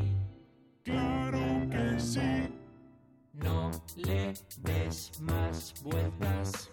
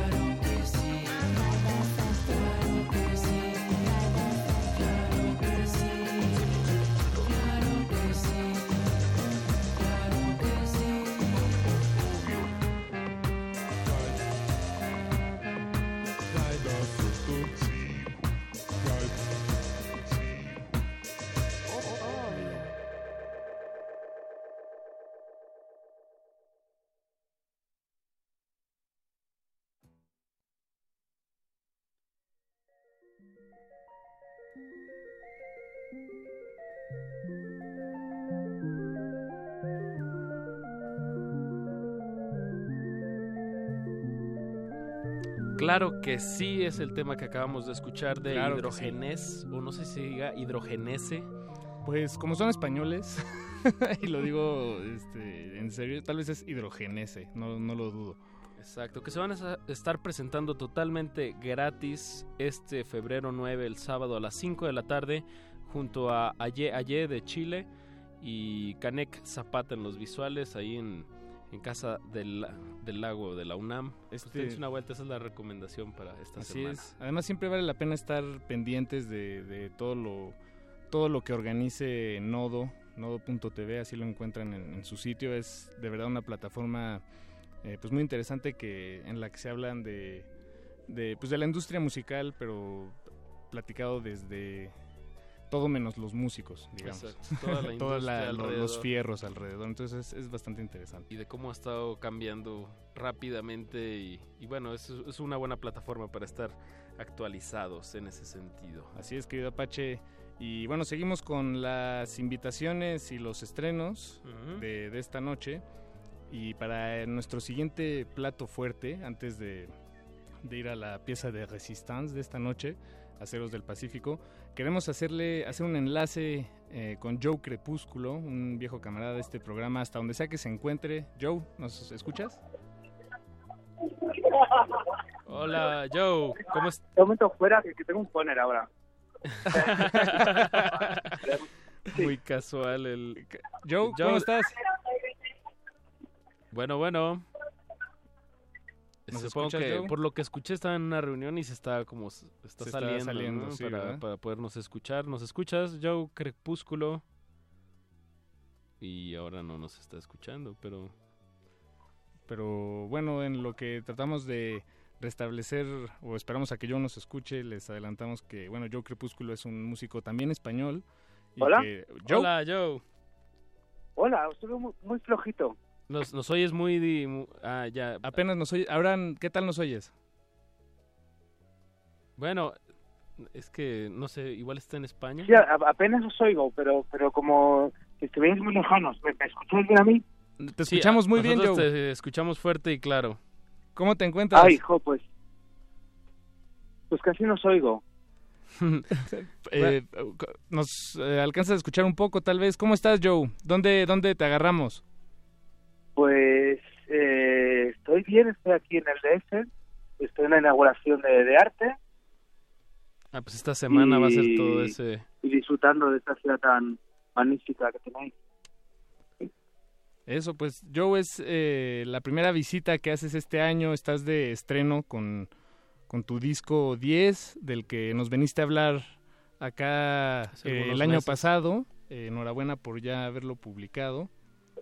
Este, y, y has tenido varias fechas aquí en la ciudad. Tocaste hace poco en Los Cabos con el Instituto Mexicano del Sonido. Estamos en lo correcto, ¿verdad? ¿Cómo te fue por allá? Creo que no nos escucha. No, Pues estuve en Los Cabos Ah, y ahora el sábado que viene estaré en el Caradura. Eso, a las 8 de la noche, ahí en Nuevo León 73, presentando tu disco 10. Eso es. ¿Y qué, qué número de disco es de los discos que tienes? ¿Cómo? ¿Qué número de disco es de Joe Crepúsculo este disco que se titula 10? Es que es que te tengo muy flojo, la verdad. Es que casi no te, no te oigo. Oh, ya. ¿No será tu celular que le tienes que subir?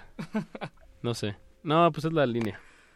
Bueno, Joe, nada más pa- A ver. pasábamos a, a saludarte y queríamos extender la, la invitación Ah, vale, para, sí, para que sí. te acompañen en Sí. el Caradura este este sábado, no, ¿qué es? Sí, sábado 9. sábado 9 y Sí. queríamos sonar una canción del nuevo disco. Hemos hemos puesto en este programa ya los sencillos que sacaste antes, música para adultos. Sí. eh, Ah, perfecto. ¿Y qué, qué otro pusimos? El de... eh, quizá, pero queríamos pre- preguntarte qué otro tema te gustaría que sonara eh, ahorita en Radio Nam, aprovechando que ya están pues todos publicados. Sí. Pues yo igual eh, elegiría eh, mi fábrica de baile, porque tal vez sea el tema que más me representa o en el que más, eh, pues, más he llegado al público. Mi y es fábrica un de tema muy bailongo. Eso. Sí. Bien, pues enhorabuena que publicaste material nuevo y mucha suerte en el en tu presentación este sábado, Joe Crepúsculo en el Caradura. Pues un placer hablar con vosotros y gracias. Gracias a ti, Joe. Ahí estamos en contacto y vamos a escuchar a continuación mi fábrica de baile antes de, dar inicio a la entrevista, ahora sí con Aceros del Pacífico. Música.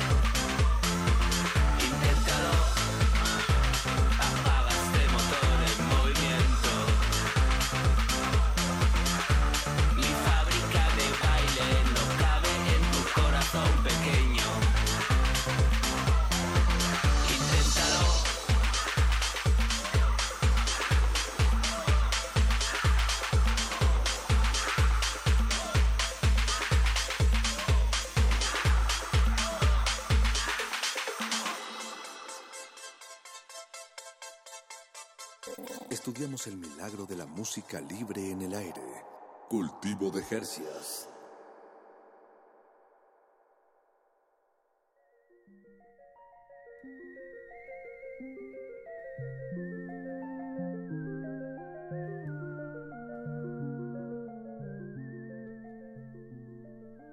Acabamos de escuchar a Joe Crepúsculo que se presenta este sábado en el Caradura, ahí en la Colonia Condesa sobre Nuevo, Nuevo León, enfrente del Parque 73. España, número 73, así es. Y pues enhorabuena que también está de estrenón Joe Crepúsculo con su nuevo disco 10, que sabemos que hay nueve discos publicados y probablemente haya por ahí uno, el, el- su primer disco que ya ha de ser difícil eh, encontrar. Pero bueno, sospechamos que sí, es el décimo álbum. Sería raro ponerle a tu noveno álbum 10. Diez. no. y, el, y el tema se llamó Mi fábrica de, de bailar. Entonces, pues para si se quieren ir a dar una vuelta y bailar un ratito, pues ahí está la invitación el Eso. sábado. Y es momento de ahora sí darle la mordida grande al pastel radiofónico que hemos preparado esta noche. Vamos a proceder a la disección de nuestros sujetos de estudio Así que es. ya nos acompañan aquí en cabina. Nos acompañan Eric Novoa y Alejandro Sarmiento, el 66.6 hasta el infinito por ciento de aceros del Pacífico. ¿Cómo estamos? Bien, ustedes, gracias Muy por bien, invitarnos. muchísimas gracias. No, gracias a ustedes. Muy feliz de estar aquí. Por, por venir en, en puente. ¿Cómo no? Ya sé, aquí en Radio Nam Siempre no, listos. no Aquí paramos. siempre se trabaja. Sí. Pero estuvo bueno, ¿no? Y el, el domin- los domingos, los lunes que se sienten como domingos. Ah, eso estuvo muy Sí, suave. la neta sí. Sí, llegar aquí a la estación y que estuviera completamente Vacía. vacía y fantasma. Fue rico. Pues pa- para mí sí, sí fue bastante Sí. rico, fue muy, muy bonito llegar. Para ustedes no fue raro entrar a una estación llena de pasillos oscuros. Sí. Eh, O las, sea- las puertas cerradas con, ya, con candado afuera. Sí, había una que decía un letrero de zona zombie. Ah, Entonces sí. como que complementaba, dije, órale, sí, está rudo. No, pero bien, bien. Eso, lo bueno es que estas frecuencias sí siguen transmitiendo en vivo. Y, y pues bueno, qué bueno tenerlos aquí. Eh, son un, un trío de aquí de la Ciudad de México, Aceros del Pacífico. Así es. Y que, que llevan poquito, ¿no? Muy poco tocando. Sí, el 26 de abril. Ah, bien, fue- así, la fecha exacta. Fue su primera presentación. Fue la primera presentación. Es importante recordar esa fecha. Sí, güey. En el.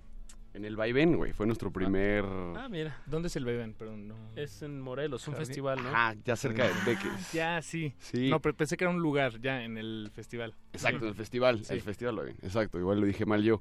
Y. mm, estuvo chingón porque cerró Justice. Y la verdad la pasamos muy bien. Fue, una gran, Bien. fue un gran regalo, además de tocar, como debutar, ¿no? Ahí, que fue como wow, la neta.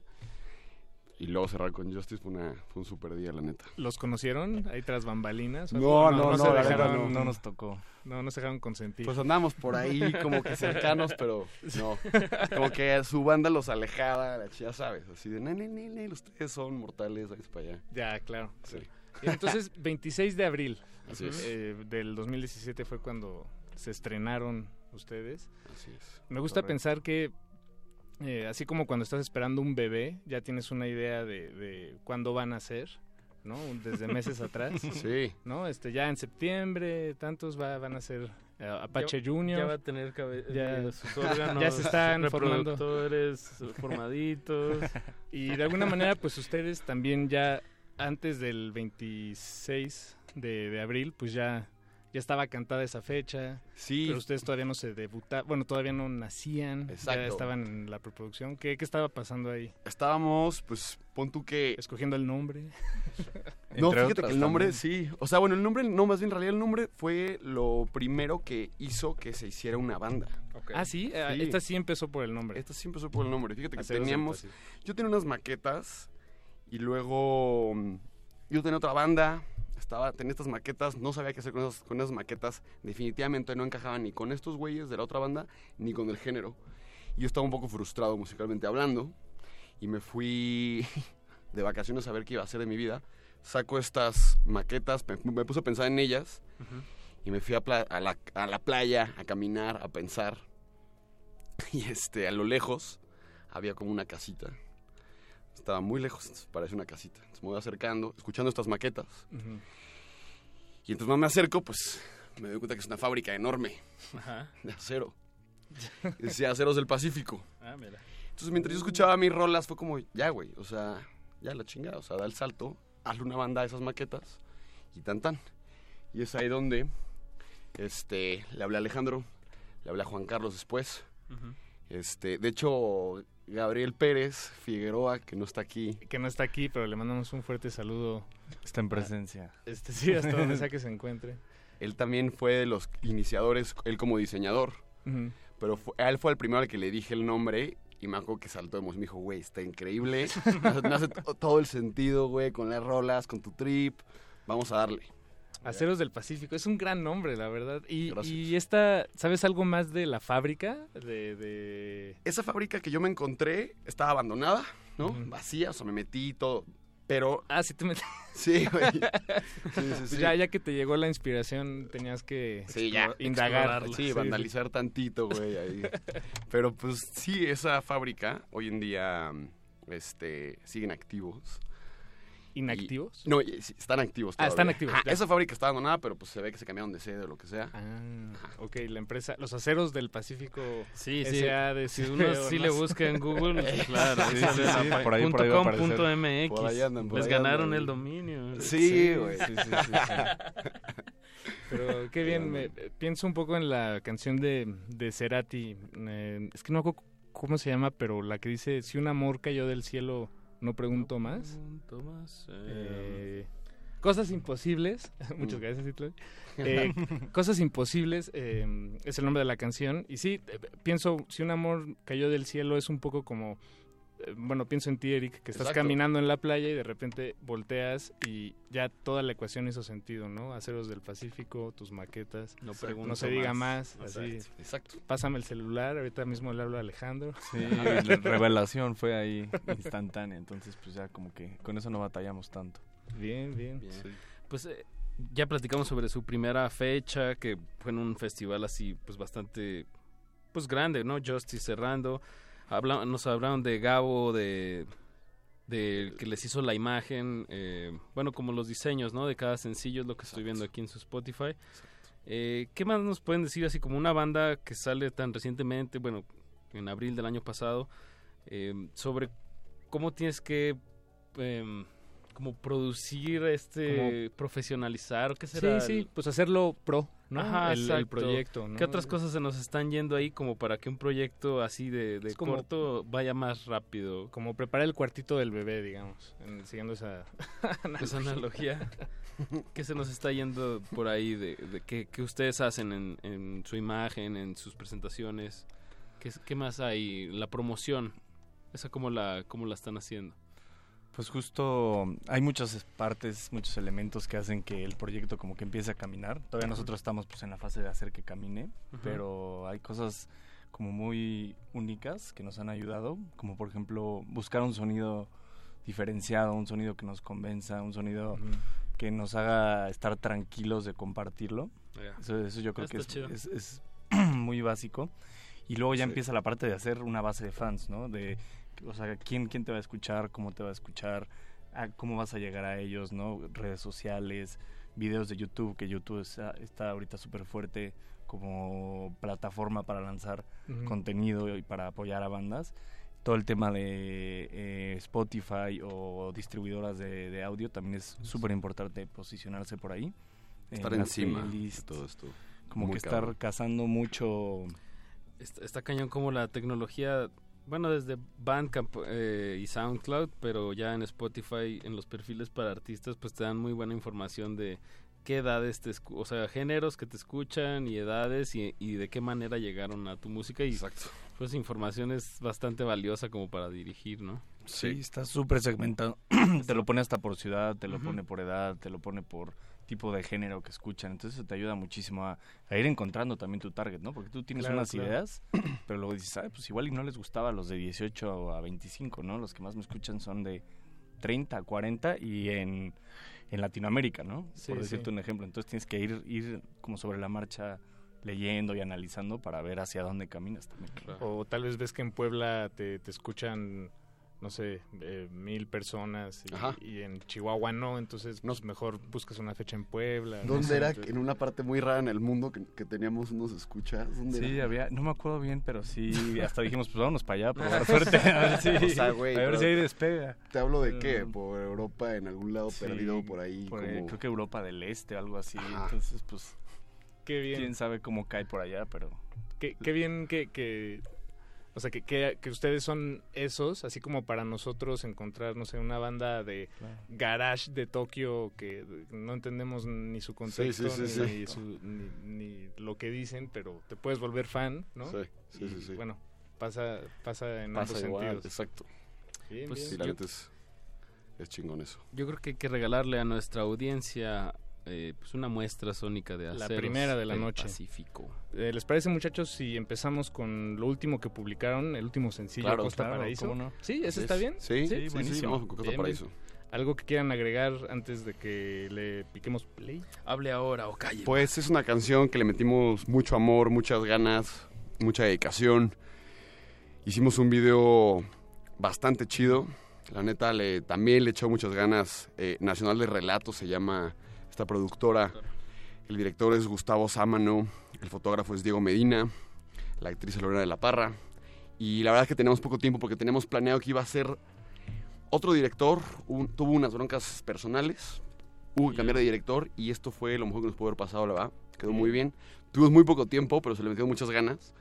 Y hizo todo el sentido este video con la canción que van a escuchar. Que al final está, también bueno que vieran el video. Le quisimos dar formato de corto, lo logramos. Pues a ver qué les parece. Eso. Escuchemos Costa Paraíso de Aceros del Pacífico. Estudiamos el milagro de la música libre en el aire. Cultivo de Jercias.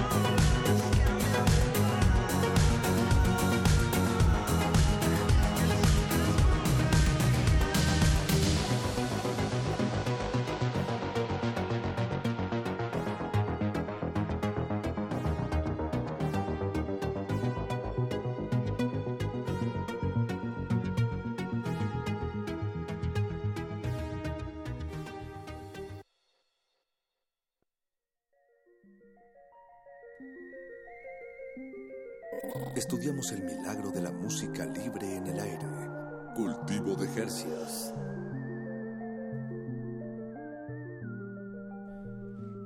Escuchamos Costa Paraíso de Aceros del Pacífico, nuestros sujetos de estudio de esta noche, que están de estrenón con, con el tema, con el proyecto en realidad, porque un año en realidad es... eh, Relativamente se dice- poco. sí, ¿no? Para, para o sea, en abril esto. cumplirían el año. Sí, todavía no lo cumplimos. Bueno, Sí, digamos, o sea, ajá, como fuera. Ajá, fuera, Sí. fuera, fuera, fuera. Estuvimos antes de sacarlo, o sea, bueno, de tocar por primera vez y sacar la rola por primera vez. O sea, la rola salió, creo que 28 y el toquín fue el 26.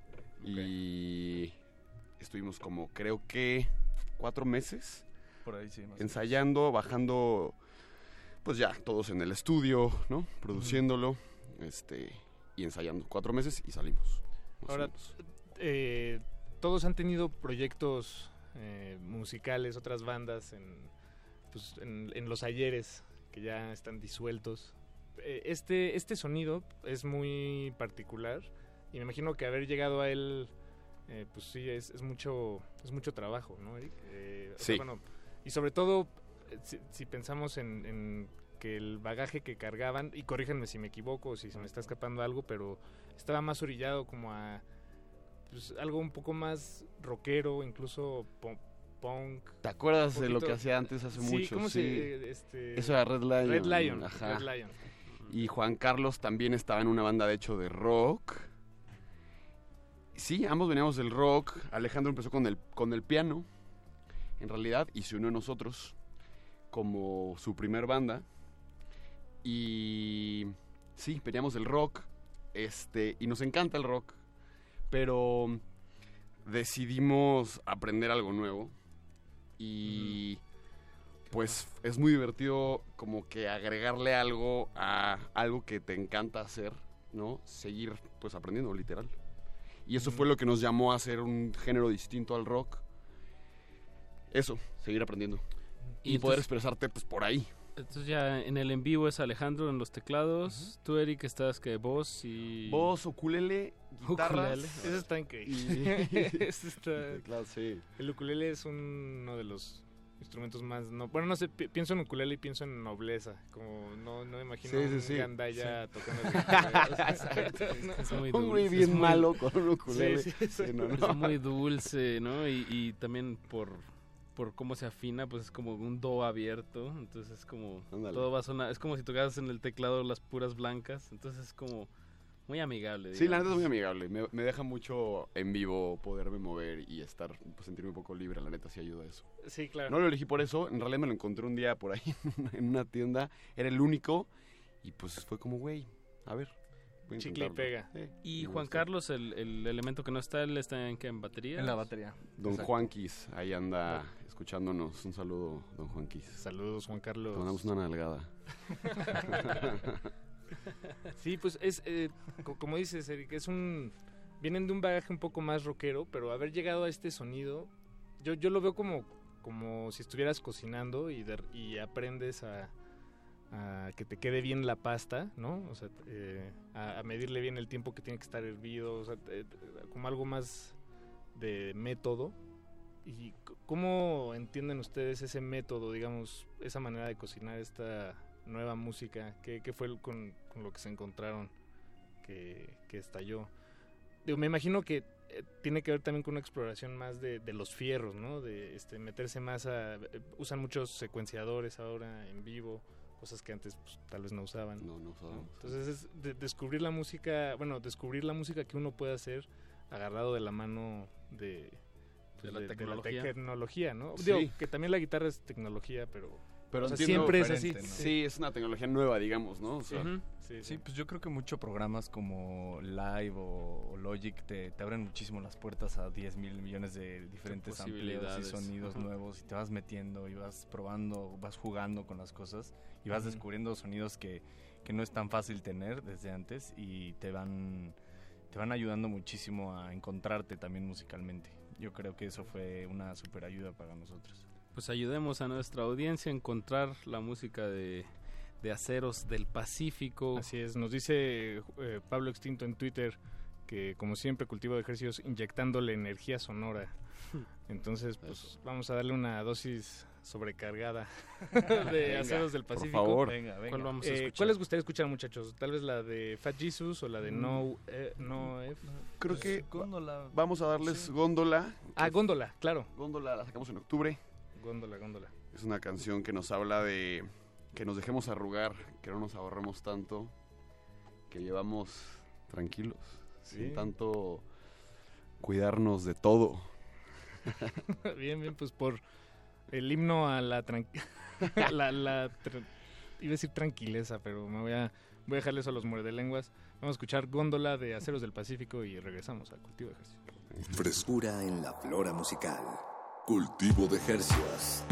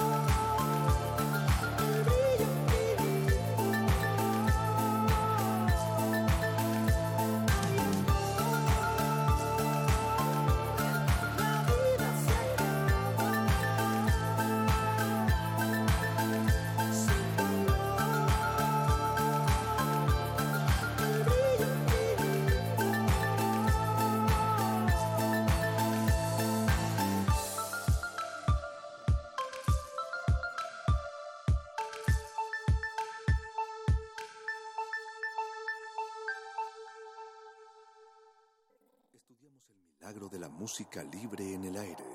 Cultivo de Jercias.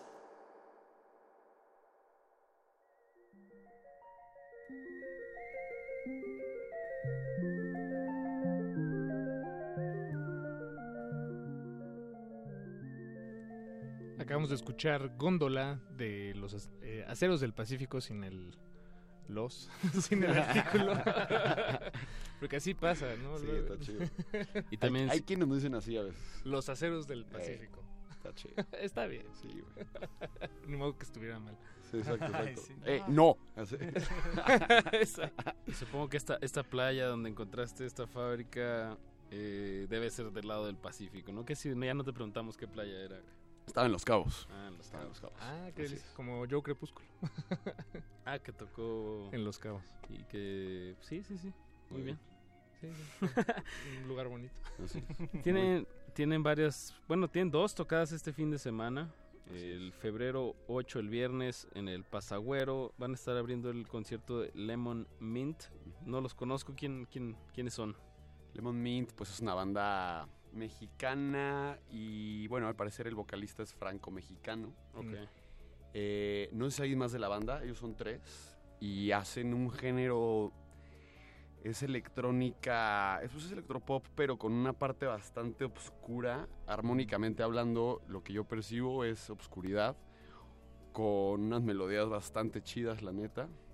Y mm, pues vamos a abrirles a estos Bien. carnales. Bien, bien. Nos invitaron ellos. Este es el viernes en Pasagüero, este viernes. Viernes, en Pasagüero, Correcto. exacto. A las 9 estamos ahí, los esperamos. En la calle. Motolínea, ¿verdad? Motolínea. Ahí en, el centro de esta ciudad.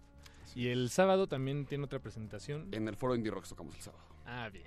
Ahí tocamos a las 3 de la tarde para que también se jale toda la banda. Plan de sábado ahí en la colonia Roma. Exacto. Eh. ¿Zacatecas es? Sí, Zacatecas, Zaca- sí. La calle Zacatecas. El número se los debemos, pero los si debemos. de verdad quieren ir, es 47. seguro lo encuentran. Sí, sí, sí, jale, va a estar bueno. Va a haber música, va a haber mucha comida, van a haber varias bandas. Es festival bazar. Entonces también va a haber mucho arte. O sea, van a haber cuadros, van a haber pinturas, va a haber foto. Ah, bien. Y en la tardecita. Exacto, está bueno el plan, la neta. Zacatecas 39, en la Eso. colonia Roma Norte. Esa mera. Bien, pues muchachos, nos da tiempo de escuchar un último tema de, de Aceros del Pacífico esta noche. Eh, y podemos esperar el disco completo para mediados de este año, más o menos. Así es, Correcto. justamente vamos a sacar.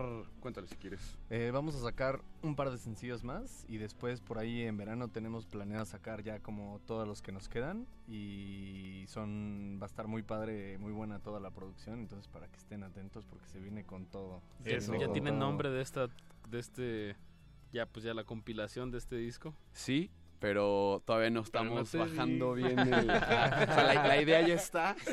Exacto. Pero ya, ya, ya les, ya les haremos saber cuando lo tengamos bajadísimo ya en esa palabra o dos. Eso.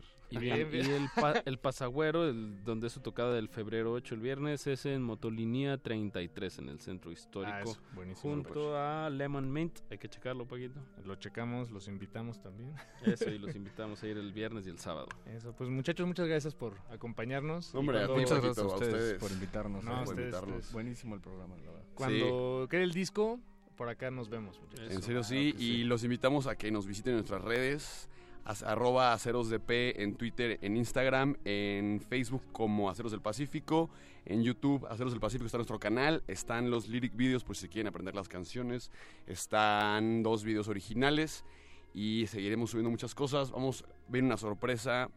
Eh, en los siguientes meses vamos a empezar a grabar un acústico de todo el disco. Bien. Lo vamos a ir sacando poco a poco y pues va a quedar chingón. Eso, pues muchachos, fuerte abrazo radiofónico. Muchas gracias. Nos despedimos con este tema que se llama Number F de Aceros del Pacífico.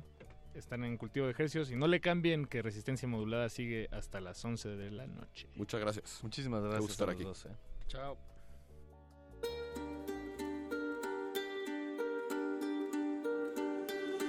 It's the beginning of my old days.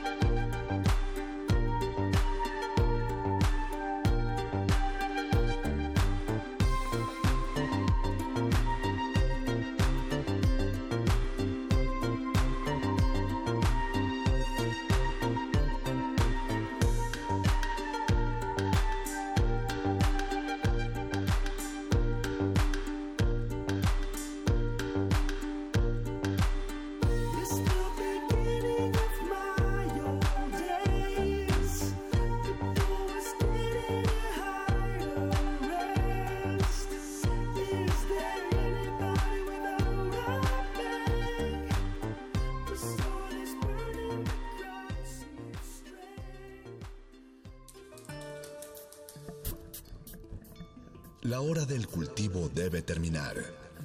Así, el sonido podrá florecer.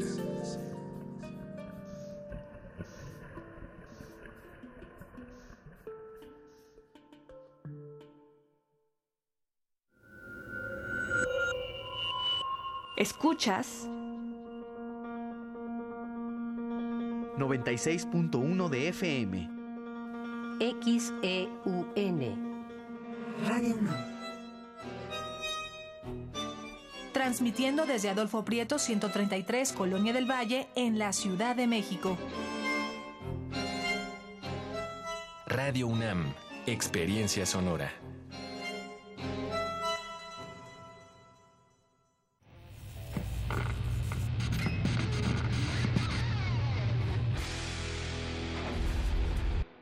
Cortesía de cuando el rock dominaba el mundo, un minuto de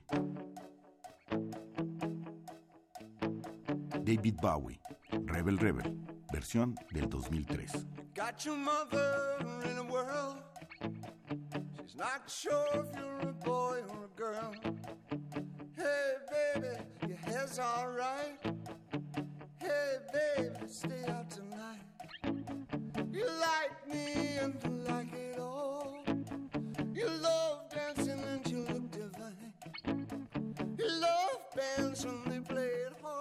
Escúchanos todos los viernes a las 18.45 horas por esta frecuencia, 96.1. Radio UNAM, Experiencia Sonora.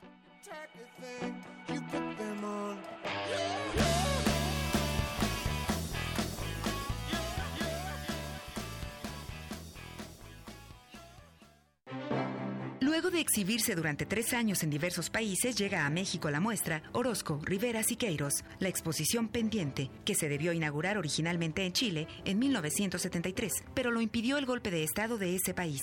Se exhiben 180 piezas entre obra pictórica, documentos, videos y otros testimonios que dan cuenta de la cancelación de la muestra. Orozco, Rivera, Siqueiros, la exposición pendiente, se puede visitar en el Museo de Arte Carrillo Gil, en el sur de la Ciudad de México. Los recursos naturales se acaban. Ya no podrás disfrutar del café, la miel o el chocolate. Te invitamos a conocer las prácticas amigables con el ambiente que se desarrollan en México para fabricar estos productos. En la nueva exposición, Producir Conservando, Biodiversidad y Comunidades Sostenibles. En Universum, Museo de las Ciencias de la UNAM. Visítala a partir del 23 de noviembre. Resistencia modulada. Como dijo el sabio Playlist Zoo, el viaje de las mil canciones empieza siempre con la primera reproducción.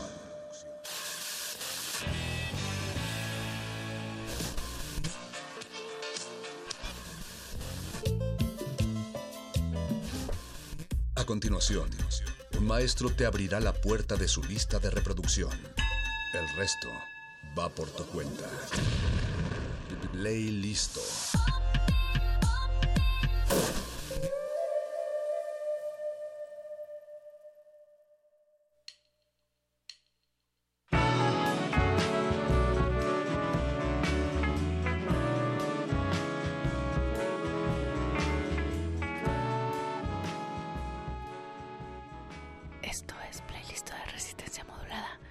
Estamos en el 96.1 de FM. Mi nombre es Mónica Sorrosa Hernández y estoy muy contenta de estar en radio pública, radio universitaria, la radio que permite esas expresiones que caben en muy pocos espacios comerciales. Esa es Radio UNAM y ese es el espíritu universitario que sigue resistencia modulada. Además, el día de hoy quiero contar que estoy con un artista que conocí un domingo por la tarde. Estaba en el foro Alicia, entré a un concierto y en ese momento me sumergí en atmósferas electrónicas que de verdad me llevaron a otro planeta y la causante de esas atmósferas es nada más y nada menos que Constanza Piña, alias Corazón de Robota, que nos acompaña esta noche. Buenas noches, Constanza. Muchas gracias por estar aquí en Resistencia Modulada. Hola, buenas noches. Gracias por venir. Ya tenía mucho tiempo queriéndote invitar, pero andabas de viaje Sí. por otros terrenos. Te fuiste de gira Sí. y a compartir muchos conocimientos también. ¿A dónde Sí. estabas, Constanza? Cuéntanos. Eh, bueno, primero estuve en Canadá, en Montreal. Eh, hice un par de conciertos ahí, una residencia artística y unos talleres. Y luego fui a Estados Unidos a tocar a Pittsburgh y a Nueva York. Y bueno, tenía que regresar a México, pero como yo soy así bien nómada, siempre ando de viajes, entonces no regresé y me fui a Europa a otra gira porque salía mi cassette el año pasado y me invitaron a un festival sobre tecnología y feminismo. Entonces aproveché todo junto para dar el, el rol por allá. No, pues paquete completo, ¿no? Sí. O sea, fuiste Sí. a aprender, fuiste a producir, traes nuevo material bajo el brazo, además en cassette. Sí. que está bien interesante. Eh, antes de comenzar a desmenuzar todo esto que andas haciendo y por dónde te andas moviendo, platícanos un poco de Corazón de Robota. ¿Qué es? Porque es algo, un proyecto bien bonito que, que tiene mucho que ver con tecnología, ¿no? Mm. Es ahí un, un concepto transversal en muchos sentidos. Sí, bueno, la, la idea del proyecto surgió ya van a ser hace nueve años atrás. Mm, yo en ese momento vivía en Chile y hacía muchos sintetizadores eh, caseros, así a mano, hechos a mano, eh, proyectos que sacaba de, de la red, de internet. eh, y empecé a hacerlos como por aprender. En ese momento en Chile tenía con una amiga un proyecto que era un laboratorio de arte y tecnología, que fue uno de los primeros laboratorios de ese tipo en Sudamérica. Sobre todo también hecho por dos mujeres, ¿no? ¿Cómo se Y llamaba? Chimbalab. Chimbalab. Sí, quedaba en un barrio que se llamaba antiguamente La Chimba, ese es su nombre en quechua, y de ahí agarramos el nombre, ¿no? Y trabajábamos todo este lado de la, la experimentación en electrónica y hicimos varios encuentros de circuitos y así fuimos aprendiendo de la gente y, y también, como te decía, por internet. Entonces una vez me invitan al encuentro SoundCloud y yo me invitan como a presentar algo, pero yo pensé que ir a, era ir a hablar y a mostrar mis cosas. Pero de pronto me, me dicen, oye, ¿a qué hora te ponemos en el line-up? Y yo iba andando en bicicleta, me suena el teléfono, fue como, ah, era tocar, y era como al día siguiente, ¿no? Y yo, bueno, sí, a tal hora. ¿Y cuál es tu nombre de artista? Y ahí yo, bueno, eh, Corazón de Robota, así como muy... Espontáneo. Sí, fue así. Es que justo en ese momento estaba haciendo un robot y estaba trabajando haciéndole el corazón para que hacerlo como que con una luz que eh, latiera, el efecto. Entonces nada, como que lo fue muy así improvisado. Y esa fue la primera vez que me presenté, porque antes tocaba en mi casa, hacía mis experimentos y, y ya nunca me había presentado en vivo. Y así... Casi, casi partí. como cuando te están enseñando a nadar y te dicen, ah, la mejor forma de aprender es tirarte a la alberca. ¿no? Sí, exacto, sí. ¿Y cuáles eran tus referentes, Constanza? Antes, o sea, ¿por qué eh, motivos empiezas tú a esta cuestión de experimentar con, con tecnología, con circuit bending, con música? ¿De dónde surge el gusto? Eh, Pues fueron varias cosas. Yo estudié danza y artes visuales y de la danza tuve muchos contactos con músicos que estaban trabajando mucho con software y, mm, y me interesaba bastante el área del, de audio, ¿no? Pero en ese momento tenía más contacto con lo digital.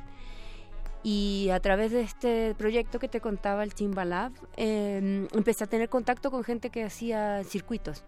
Y me gustó mucho porque lo vi un lado muy manual y muy eh, didáctico en cuanto a que los materiales se podían conseguir reciclando muchos de ellos o de bajo costo en las casas electrónicas.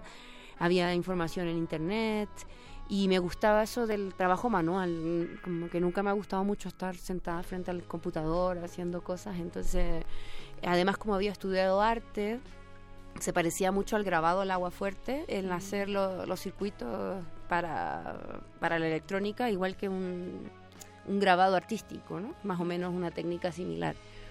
Entonces por ahí me metí como en, en, la, en el audio y en la y en la electrónica así analógica, ¿no?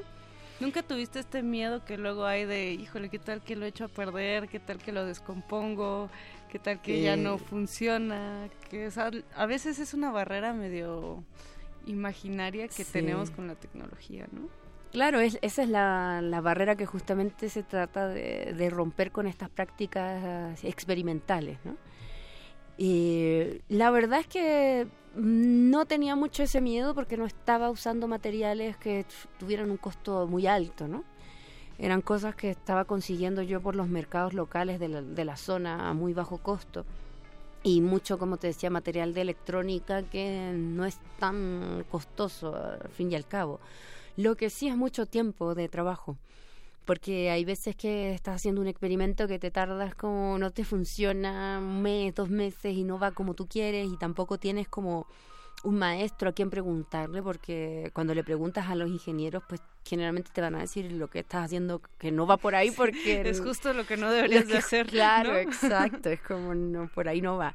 Entonces sí se trabaja, yo empecé trabajando mucho en, soledad, ¿no? Como bueno, con este mm, colectivo que tenía mm, del Chimbalab, conocía gente, pero de ahí eh, mucho trabajando en mi casa y, mm, y luego me dediqué mucho a enseñar también, porque me di cuenta que, que había gente que quería acercarse y no sabía cómo dar ese primer paso, ¿no? Y así, bueno, la verdad de referencias que me preguntaste también, eh, no tenía muchas referencias.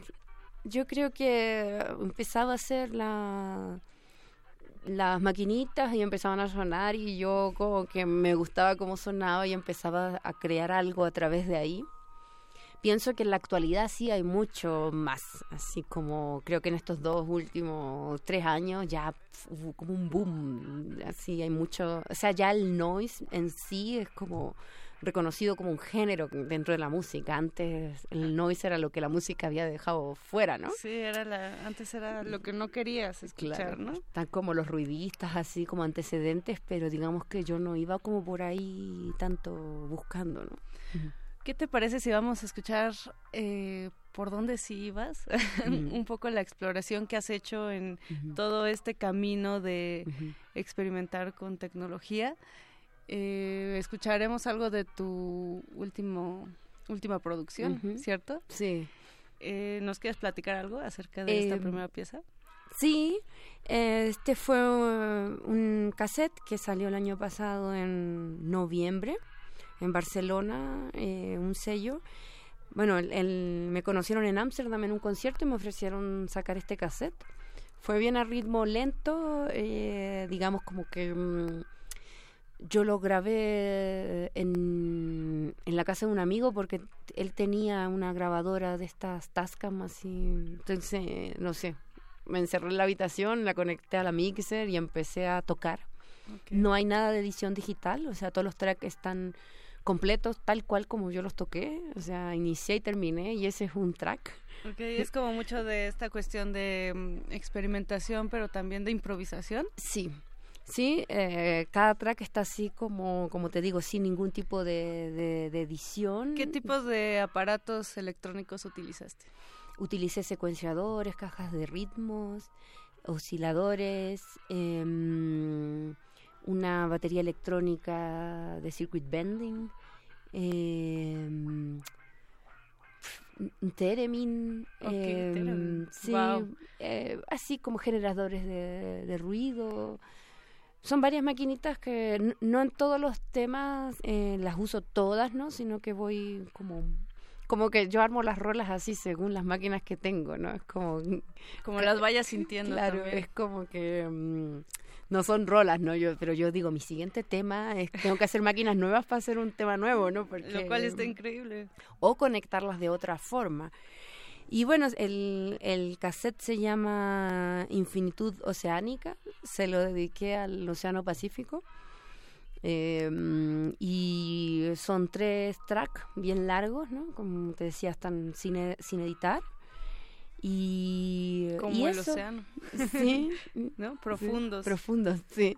Vamos a escuchar el primero y regresamos con Corazón de Robota. Constanza Piña. Recuerden que tenemos redes sociales, estamos en Facebook como Resistencia Modulada, en Twitter arroba R Modulada, también tenemos Instagram, así es que pónganse cómodos y abran las alas. Esto es playlist.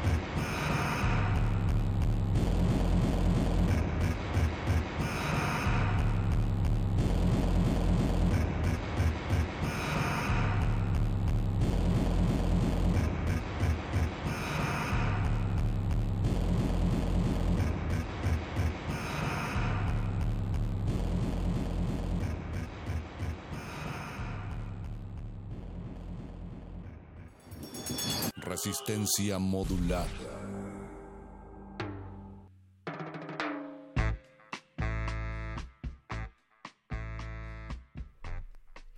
Esto es playlist de resistencia modulada y hoy está produciendo Paquito de Pablo, quien hace el contrapunto perfecto con nuestra invitada Constanza Piña, Corazón de Robota. Eh, quiero volver a, comentar y que no, que no pase de largo, que la primera vez que escuché, Constanza, tu show en vivo fue súper inmersivo y las texturas te van llevando a diferentes lugares. Esto que acabamos de escuchar eh, tiene mucho que ver también con el crowd, ¿no? Con, con esta cuestión de las máquinas, pero físicas, como tú me estás diciendo. Entonces creo que logras una estética particular, ¿no? Que como dices, ahorita ya hay como mucha banda haciendo estas cosas, pero también hay mucha gente haciendo como la cuestión digital y otro tipo de, a lo mejor esto, pero más eh, con ritmo, ya más a lo tecno, ¿no? Sí. Entonces tú, tú, tú sí tienes como este sello de, de máquinas, de en vivo. Sí, sí, es como el camino que, que fui siguiendo, porque como te contaba en el otro bloque, que finalmente son las, las máquinas que construyen lo que mm, el sonido que, que voy a hacer. Entonces yo voy como electrónicamente eh, con mi- los aparatos que voy haciendo buscando un diálogo con ellos, ¿no?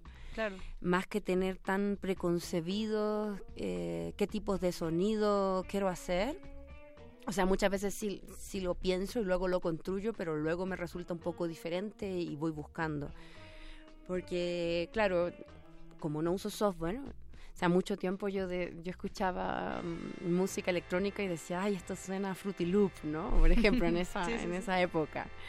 O, o esto suena a tal, tales sintetizadores virtuales. Y, y yo no quería sonar a el software. Te limita, algo. ¿no? Es como esta arquitectura que, pues que de alguna u otra forma limita tu creatividad. Y cuando tú comienzas a hacer, eh, pues a experimentar y a poder agregar, quitar, eh, buscar sonidos nuevos, pues los límites se hacen cada vez más difusos. Sí. ¿Y cómo llegas a México, Constanza? ¿Qué te trae a esta ciudad monstruo que de repente es bastante caótica, pero enamora? Sí. Lo digo también como, como migrante a la ciudad, ¿no? O sea, parece de repente como esta película del ángel exterminador que no, que no te deja salir o Sí. sales pero regresas. Regresa. ¿no? ¿Cómo Sí. llegaste? De, ¿Fue directo Chile-México o hubo por ahí una travesía? Hubo una travesía. Yo llegué, bueno, llegué por, por tierra, por Guatemala, pero luego de hacer un viaje de dos años desde Argentina hasta México, por tierra, recorriendo todos los países de la, de la costa occidental del continente, todo Centroamérica y así. Y, mm, y nada, llegué aquí, estuve un tiempo, eh, es todo así como, como tú dices, yendo y- saliendo y entrando del país. Y ahora este año fue que terminé el continente en Canadá, ¿no? Como que sentía que me faltaba ese pedazo de arriba de... O sea, has qué. recorrido prácticamente el continente. Eh, o sea, sí, sí, Wow. literal lo, lo recorrí completo, ¿no? Desde, Argentina. Pocas personas, yo creo, Sí. han tenido esa, esa oportunidad. Sí. Qué chido. Así que así fue que llegué a México y bueno, estaba mm, buscando en Latinoamérica algún lugar para vivir. Yo ya no vivía en Chile eh, antes de hacer este viaje. eh, no vivía en Chile hace un- unos años. Había estado viajando por Europa y viví en Argentina también un tiempo. eh, viví en Berlín. Y cuando regresé a Latinoamérica dije, bueno, voy a buscar eh, quiénes son las personas que están haciendo experimentación con electrónica, noise. O sea, principalmente el viaje lo hice buscando los focos de noise, pero noise en todo sentido. O sea, me interesa la idea de hacer ruido como un modo de vida. Entonces fue construyendo este viaje así como buscando gente que estuviera haciendo cosas experimentales, espacios, eh, no sé, laboratorios, eh, lugares, centros culturales, con personas que tuvieran algún interés artístico y sobre todo por la electrónica. ¿Y fue aquí en así. México donde encontraste Digamos- como esa efervescencia? Digamos que aquí fue- ha sido el lugar de- dentro de Latinoamérica donde más he visto que hay música experimental, eh, hay muchos centros culturales, hay mucha cultura en México en general, es un espacio como fértil como para hacer, proponer cosas y, y las, donde las cosas suceden también. No, qué chido. Ujú. Qué Sí. chido, porque a veces, bueno, yo lo digo mucho en el discurso porque he escuchado gente que, que, me- que comenta esto mismo, ¿no? O sea, que México es como un terreno fértil para la experimentación sonora. Ahora, por ejemplo, está esta exposición en Exteresa y Arte Alameda de Modos de Oír, donde muestra como un poco la historia del arte sonoro en México. Y, y está bien padre, pero luego no lo vemos a la distancia, ¿no? Como que no valoramos tanto como este, este papel que juega México y sobre todo la Ciudad de México en, Sí. en la experimentación, en las oportunidades también que da para la cultura, en todo eso que, que estás comentando. Sí, eh, yo sentí que en, en México había mm, como lo que tú dices y, eh, y claro, sobre todo también cuando llegué me quise vincular con las chicas que trabajaban en, en estos temas, ¿no? ¿Y qué encontraste, Constanza? ¿Había mujeres ya haciendo noise y ruido? Sí, había y había mm, eh, chicas también con ganas de, de organizarse y de, y de hacer cosas, ¿no? Cuando recién llegué se me ocurrió la idea con la gente de Casa Gomorra de organizar un encuentro tecnofeminista eh, para justamente conocer quiénes eran las chicas que estaban trabajando, no tan solo en áreas de sonido, sino de tecnología en general, pero también desde eh, una mirada de la tecnología desde Latinoamérica, desde México, ¿no? O sea, tecnología puede ser hacer tamales oaxaqueños, como hacer bordado, como hacer electrónica, ¿no? Sin jerarquizar. Que esa es otra cuestión, ¿no? A veces pensamos en tecnología como nada más computadora, ¿no? Exacto. Tablet, celular. Exacto. Y bueno, por ahí esa surgió el- este encuentro tecnofeminista, el Cyborg Girl, que este año se va a hacer la tercera edición.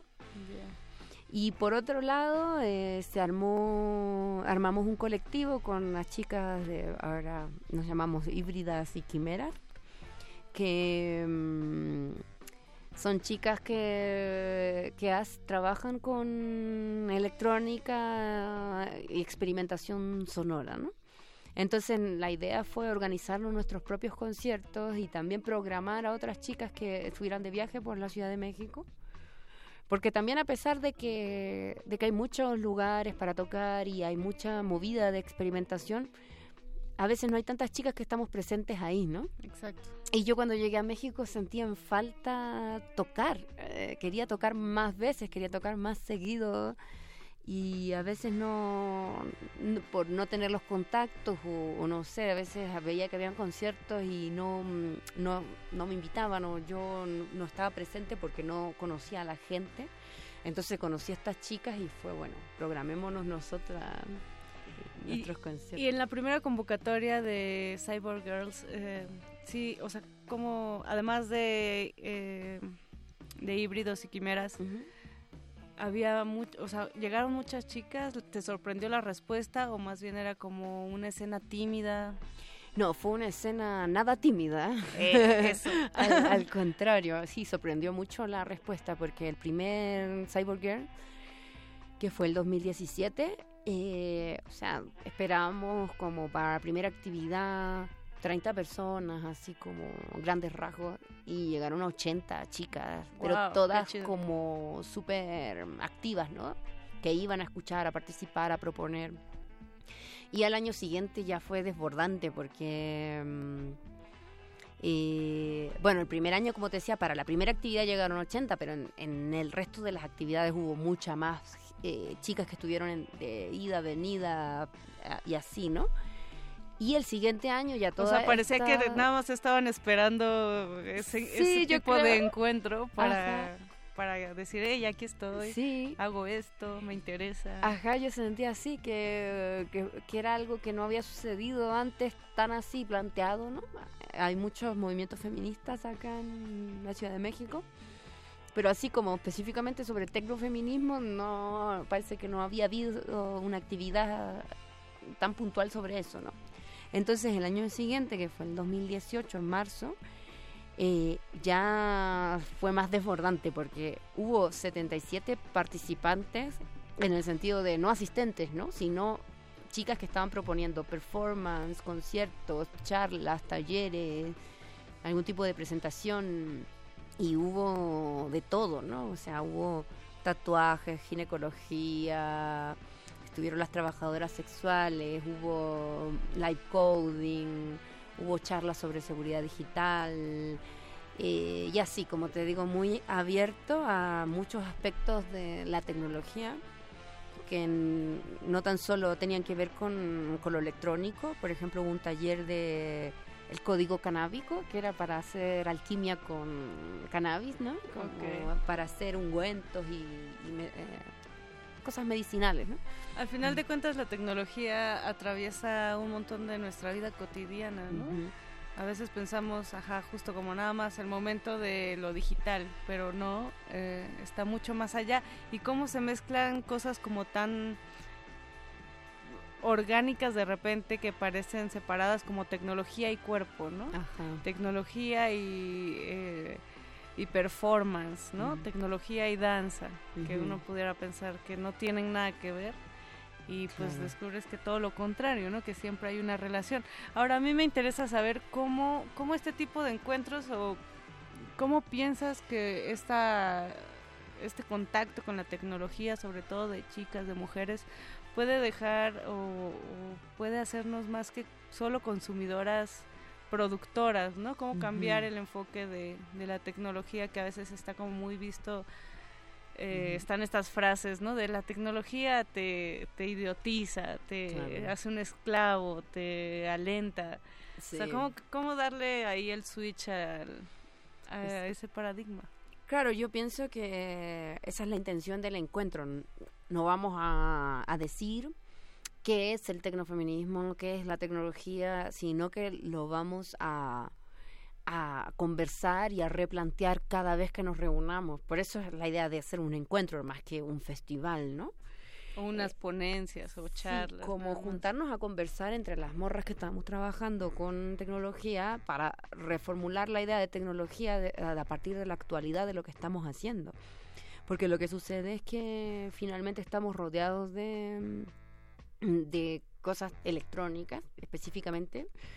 Porque a veces cuando se habla de tecnología se habla, se está hablando de redes sociales o se está hablando de, artefactos electrónicos pero no estamos comprendiendo que hoy día ya no vivimos en un entorno natural, sino que lo artificial y lo natural ya se mezcló y la tecnología es parte de nuestra vida, está en nuestro cuerpo, está en nuestras acciones, en las ciertos tipos de, de estrategias o movimientos que tenemos en la ciudad también están basados en, en tecnología, nuestro comportamiento también.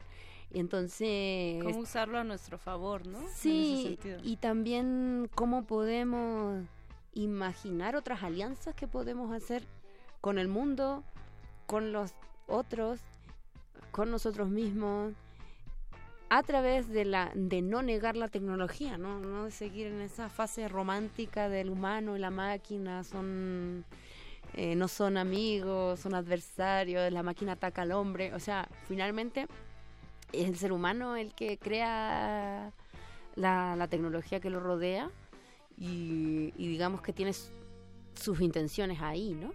Cuando Sí. creas algo, les pones tus intenciones, entonces finalmente lo que tú creaste es lo que tú deseabas. Y Entonces luego si te atacas, como bueno, el, el ser humano siempre ha tenido como esa ansia de, de dominar, ¿no? De colonizar. También nuestros monstruos se reflejan a través de nuestras creaciones, ¿no? Sí, claro. Muchas veces tecnológicas. Sea, pienso que, mm, que en todo esto eh, el ser humano siempre ha ha tendido a esta de dominar a otras especies, de dominar a la naturaleza y luego crea máquinas que lo dominan a sí mismo y es como, uy, pobrecito, porque entonces ahí es como la idea del tecnofeminismo, como ya que todo esto ha sido creado por el hombre, ¿no?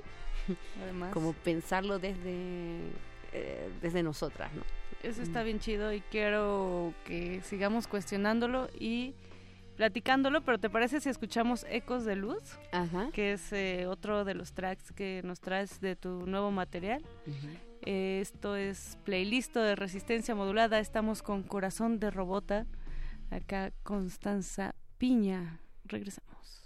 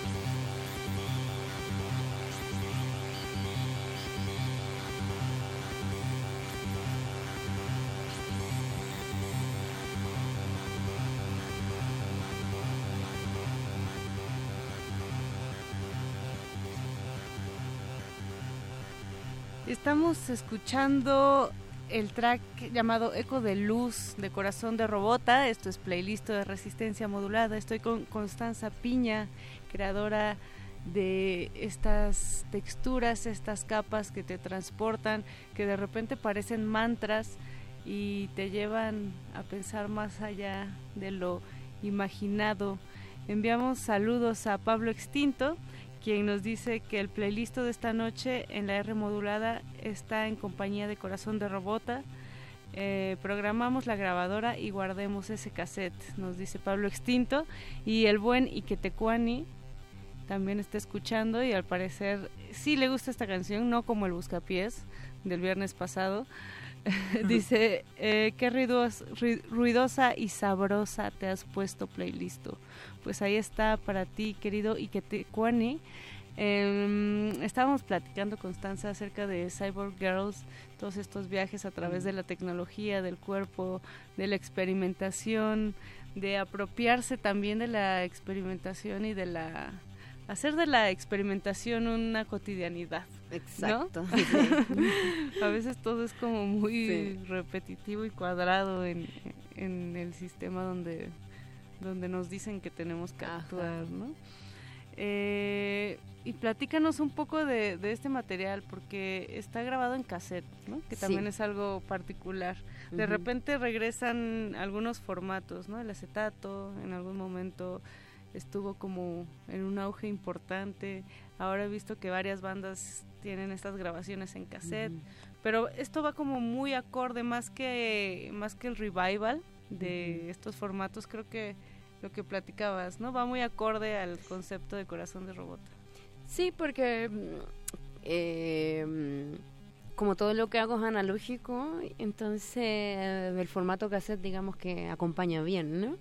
Y además el cassette como objeto, porque también tiene la carátula, que por ejemplo el, el- dibujo de la portada lo hizo una dibujante, a, a una chica de Argentina que se llama Delia Iglesias que dibuja brujas, dibuja así mujeres como mm, de los cuentos infantiles, los cuentos de hadas, las como dibuja como super mujeres así empoderadas y como bien chingonas, ¿no?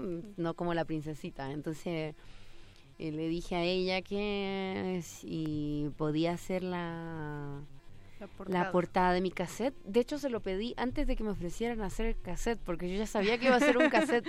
Yo chido. tenía los nombres de los temas anotados en un cuaderno, tenía como todo listo. Ay, cuando saque mi cassette voy a tener, voy a ponerle así a los temas, ¿no? Yo estudio mucho de astrofísica y astronomía porque me, me, me fascina así esa idea del cosmos.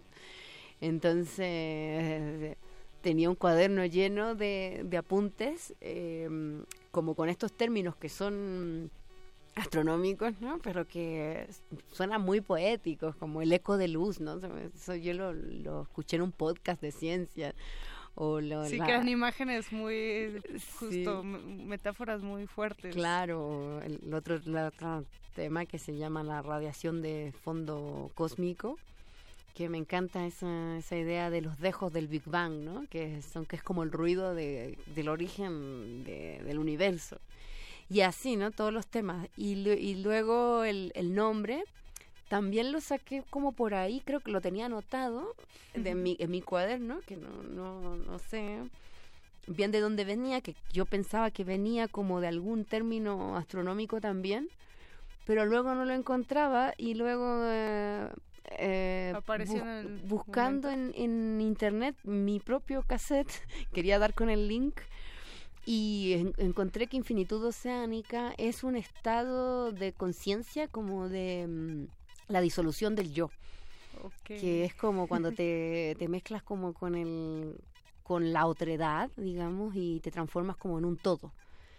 Y Qué, mm, qué curioso que estos conceptos tengan también mucha relación con lo social, ¿no? Y con, con conceptos a lo mejor comunitarios, con conceptos de apoyo mutuo, ¿no? Sí, me gustó por eso mismo, porque no sabía esa terminología, pero sí me gusta por e- justamente por lo que estás mencionando Y, y también por lo que lo, el tipo de mantra que generan lo- las texturas que voy, los rítmicas que voy, los patrones electrónicos que, que se generan en el, el- en, en- en los temas. Entonces, pienso que lo que busco es como llevar a un estado así como de... mm, como hipnótico. Sí, Y definitivamente. me gustó que justo el nombre cuadraba por ahí también. Tu trabajo es político ahora que hablamos de estos conceptos sociales, estos eh, términos. ¿Crees o consideras que tu trabajo es político? Sí, sí, mucho. Sí, yo creo que... No hablo de que soy activista porque sí le dejo ese espacio a los que están ahí en primera línea, en las trincheras, en las marchas, y yo específicamente no soy de esas personas. Acompaño, digamos, pero no dedico mi vida así como ellos, ¿no? Pero sí es un activista en cierto nivel, ¿no? Digamos como mi trabajo como maestra, ¿no? Me dedico mucho a la a la educación, también a los viajes, como a conectar personas, a generar red eh, y también llevar una forma de vida que sea condescendiente con lo que con lo que haces, con lo que proyectas, ¿no? Como que tu arte sea tu vida, no no un discurso aparte. Entonces, los viajes me han permitido conocer otras realidades, otras personas y, y poder hacerme consciente de, de las diferencias sociales que hay en el mundo, de, de muchas cosas, verlas con mis propios ojos, ¿no? Y también acercarme mucho más a las personas, a diferentes culturas, a, a poder entender esas diferencias y ver cómo están estos desequilibrios en el mundo digamos, por el, por el lado de lo tecnológico, cómo hay países que somos productores de materias primas, por ejemplo Chile, que es un país donde se saca, el, extrae el cobre, el silicio, todos los metales a base de explotación, de contaminación de un territorio, ¿no? Entonces luego cuando yo llego a estos países como Canadá, por ejemplo, que tienen todas las mineras y llego a dar un taller de electrónica, pues yo digo, mira, este cobre que estamos usando viene de Chile. Viene de mi Viene de país, ahí. sí, y ahora, claro. bueno, tratemos de, de generar con esto frecuencias que, que le cambien como toda esta carga que tiene eh, de, de extracción, de, de explotación, ¿no? Y generemos, por, por último, no armas de matar, ¿no? No usemos el metal para hacer hierro de, de armas, sino usémoslos para hacer frecuencias así que nos lleven a un viaje. Claro, otro tipo de herramientas. Y en cuanto, bueno, en cuanto a todos los viajes que has hecho y sobre todo que ya recorriste el continente, ¿hay algo que nos une en, en tu experiencia, sobre todo a Latinoamérica? Como esta cuestión que dicen Sí. que, que los latinoamericanos tenemos algo que nos hermana. Sí, lo has percibido así? Sí, mucho, sí, sí. Yo en general en Latinoamérica me siento en casa. O sea, tiene una... una mm, siento que lo- los latinos, las mujeres también por sobre todo, eh, el ser latino en el exterior no tan solo significa como que seamos tal vez como más alegres, que un país más frío y tal. Eh, sí lo significa en muchos aspectos porque eso es una realidad. Tenemos como una forma más afectuosa de, de relacionarnos, ¿no? Y no, no quiero decir esto como que lo otro sea malo, sino que es diferente. Pero también eh, eh, tenemos una historia de resistencia y muchas veces de violencias, ¿no? Como que, o sea, salimos a la calle y a veces en el día a día nos estamos sintiendo como violentados, las mujeres por sobre todo.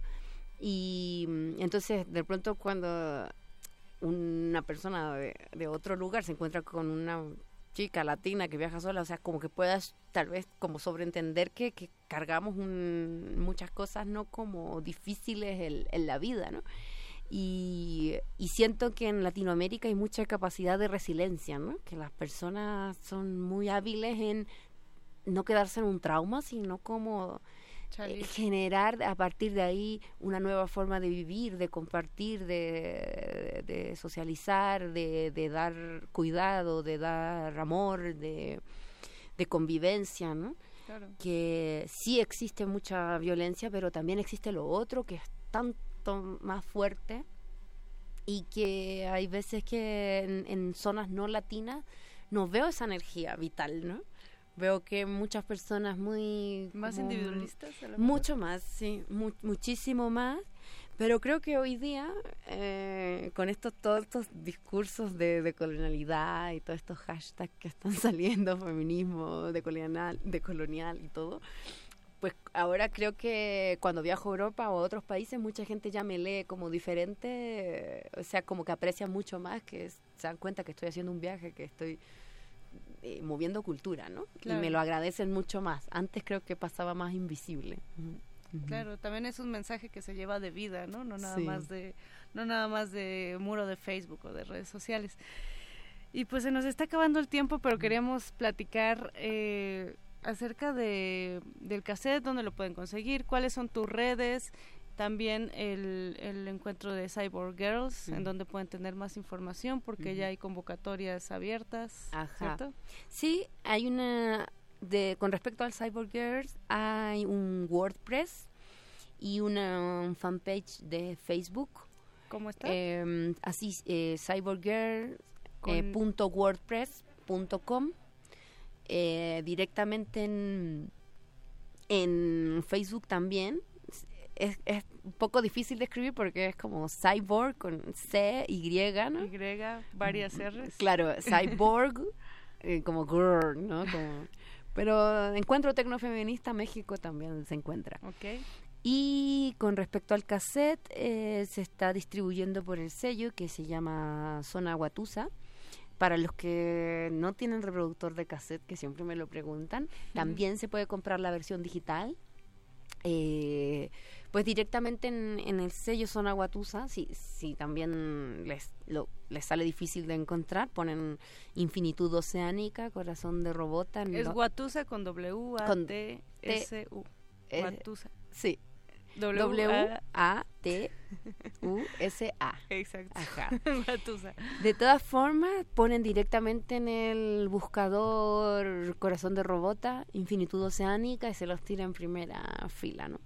Y a mí directamente yo uso mayormente el Facebook y el y mi mail, ¿no? Como de contacto. Tengo un web que se llama corazonderobota.wordpress.com, pero está bien desactualizado porque se completó. Espacio y, y no, no lo he migrado y así. Pero pues ahí también encuentran mi contacto. Hay mucha gente que me escribe a través del, de mi blog o al, al mail directamente. Ok. Yo soy así como... Pues en, en el buscador ponen Corazón de Robota, ahí está Constanza Piña, Sí. o Encuentro Tecnofeminista México, Ajá. también ahí pueden encontrar más información. Pues muchas gracias por habernos acompañado. Los vamos a dejar con, ahora sí que nada más una probadita del último track que, que nos compartes, que es Vientos Estelares. Así. Pero eh, esperamos que se metan al Bandcamp también para que puedan escuchar los, los mantras sonoros Mm, sí. completos que nos comparte Constanza Piña. Eh, mi nombre es Mónica Sorrosa. Agradezco mucho en la operación de este playlist a José de Jesús Silva y en la producción a Paquito de Pablo y a Pache Orraspi. Nos vemos mañana. Esto es Resistencia Modulada a partir de las 8 de la noche.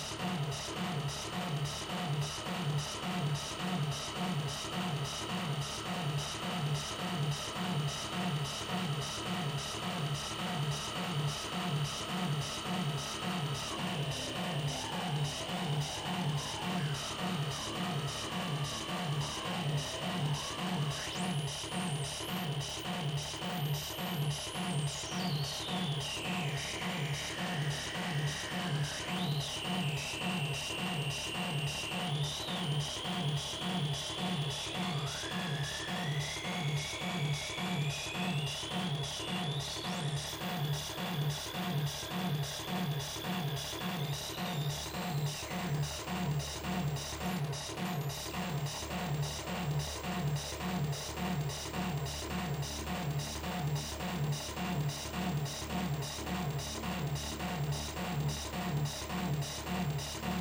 Spanish, Spanish, Spanish, Spanish, Spanish, Spanish, Spanish, Spanish, Spanish, Spanish, Spanish,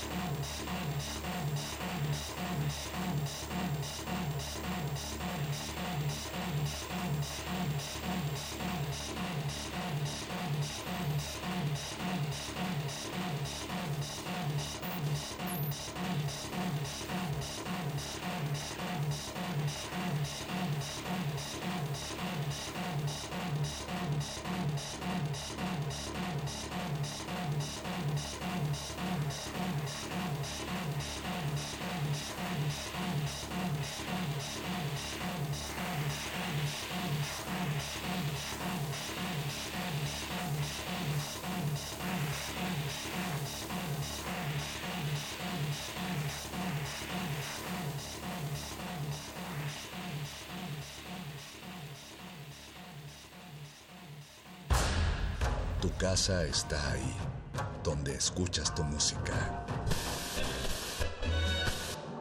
Vuelve a ella. Playlisto. La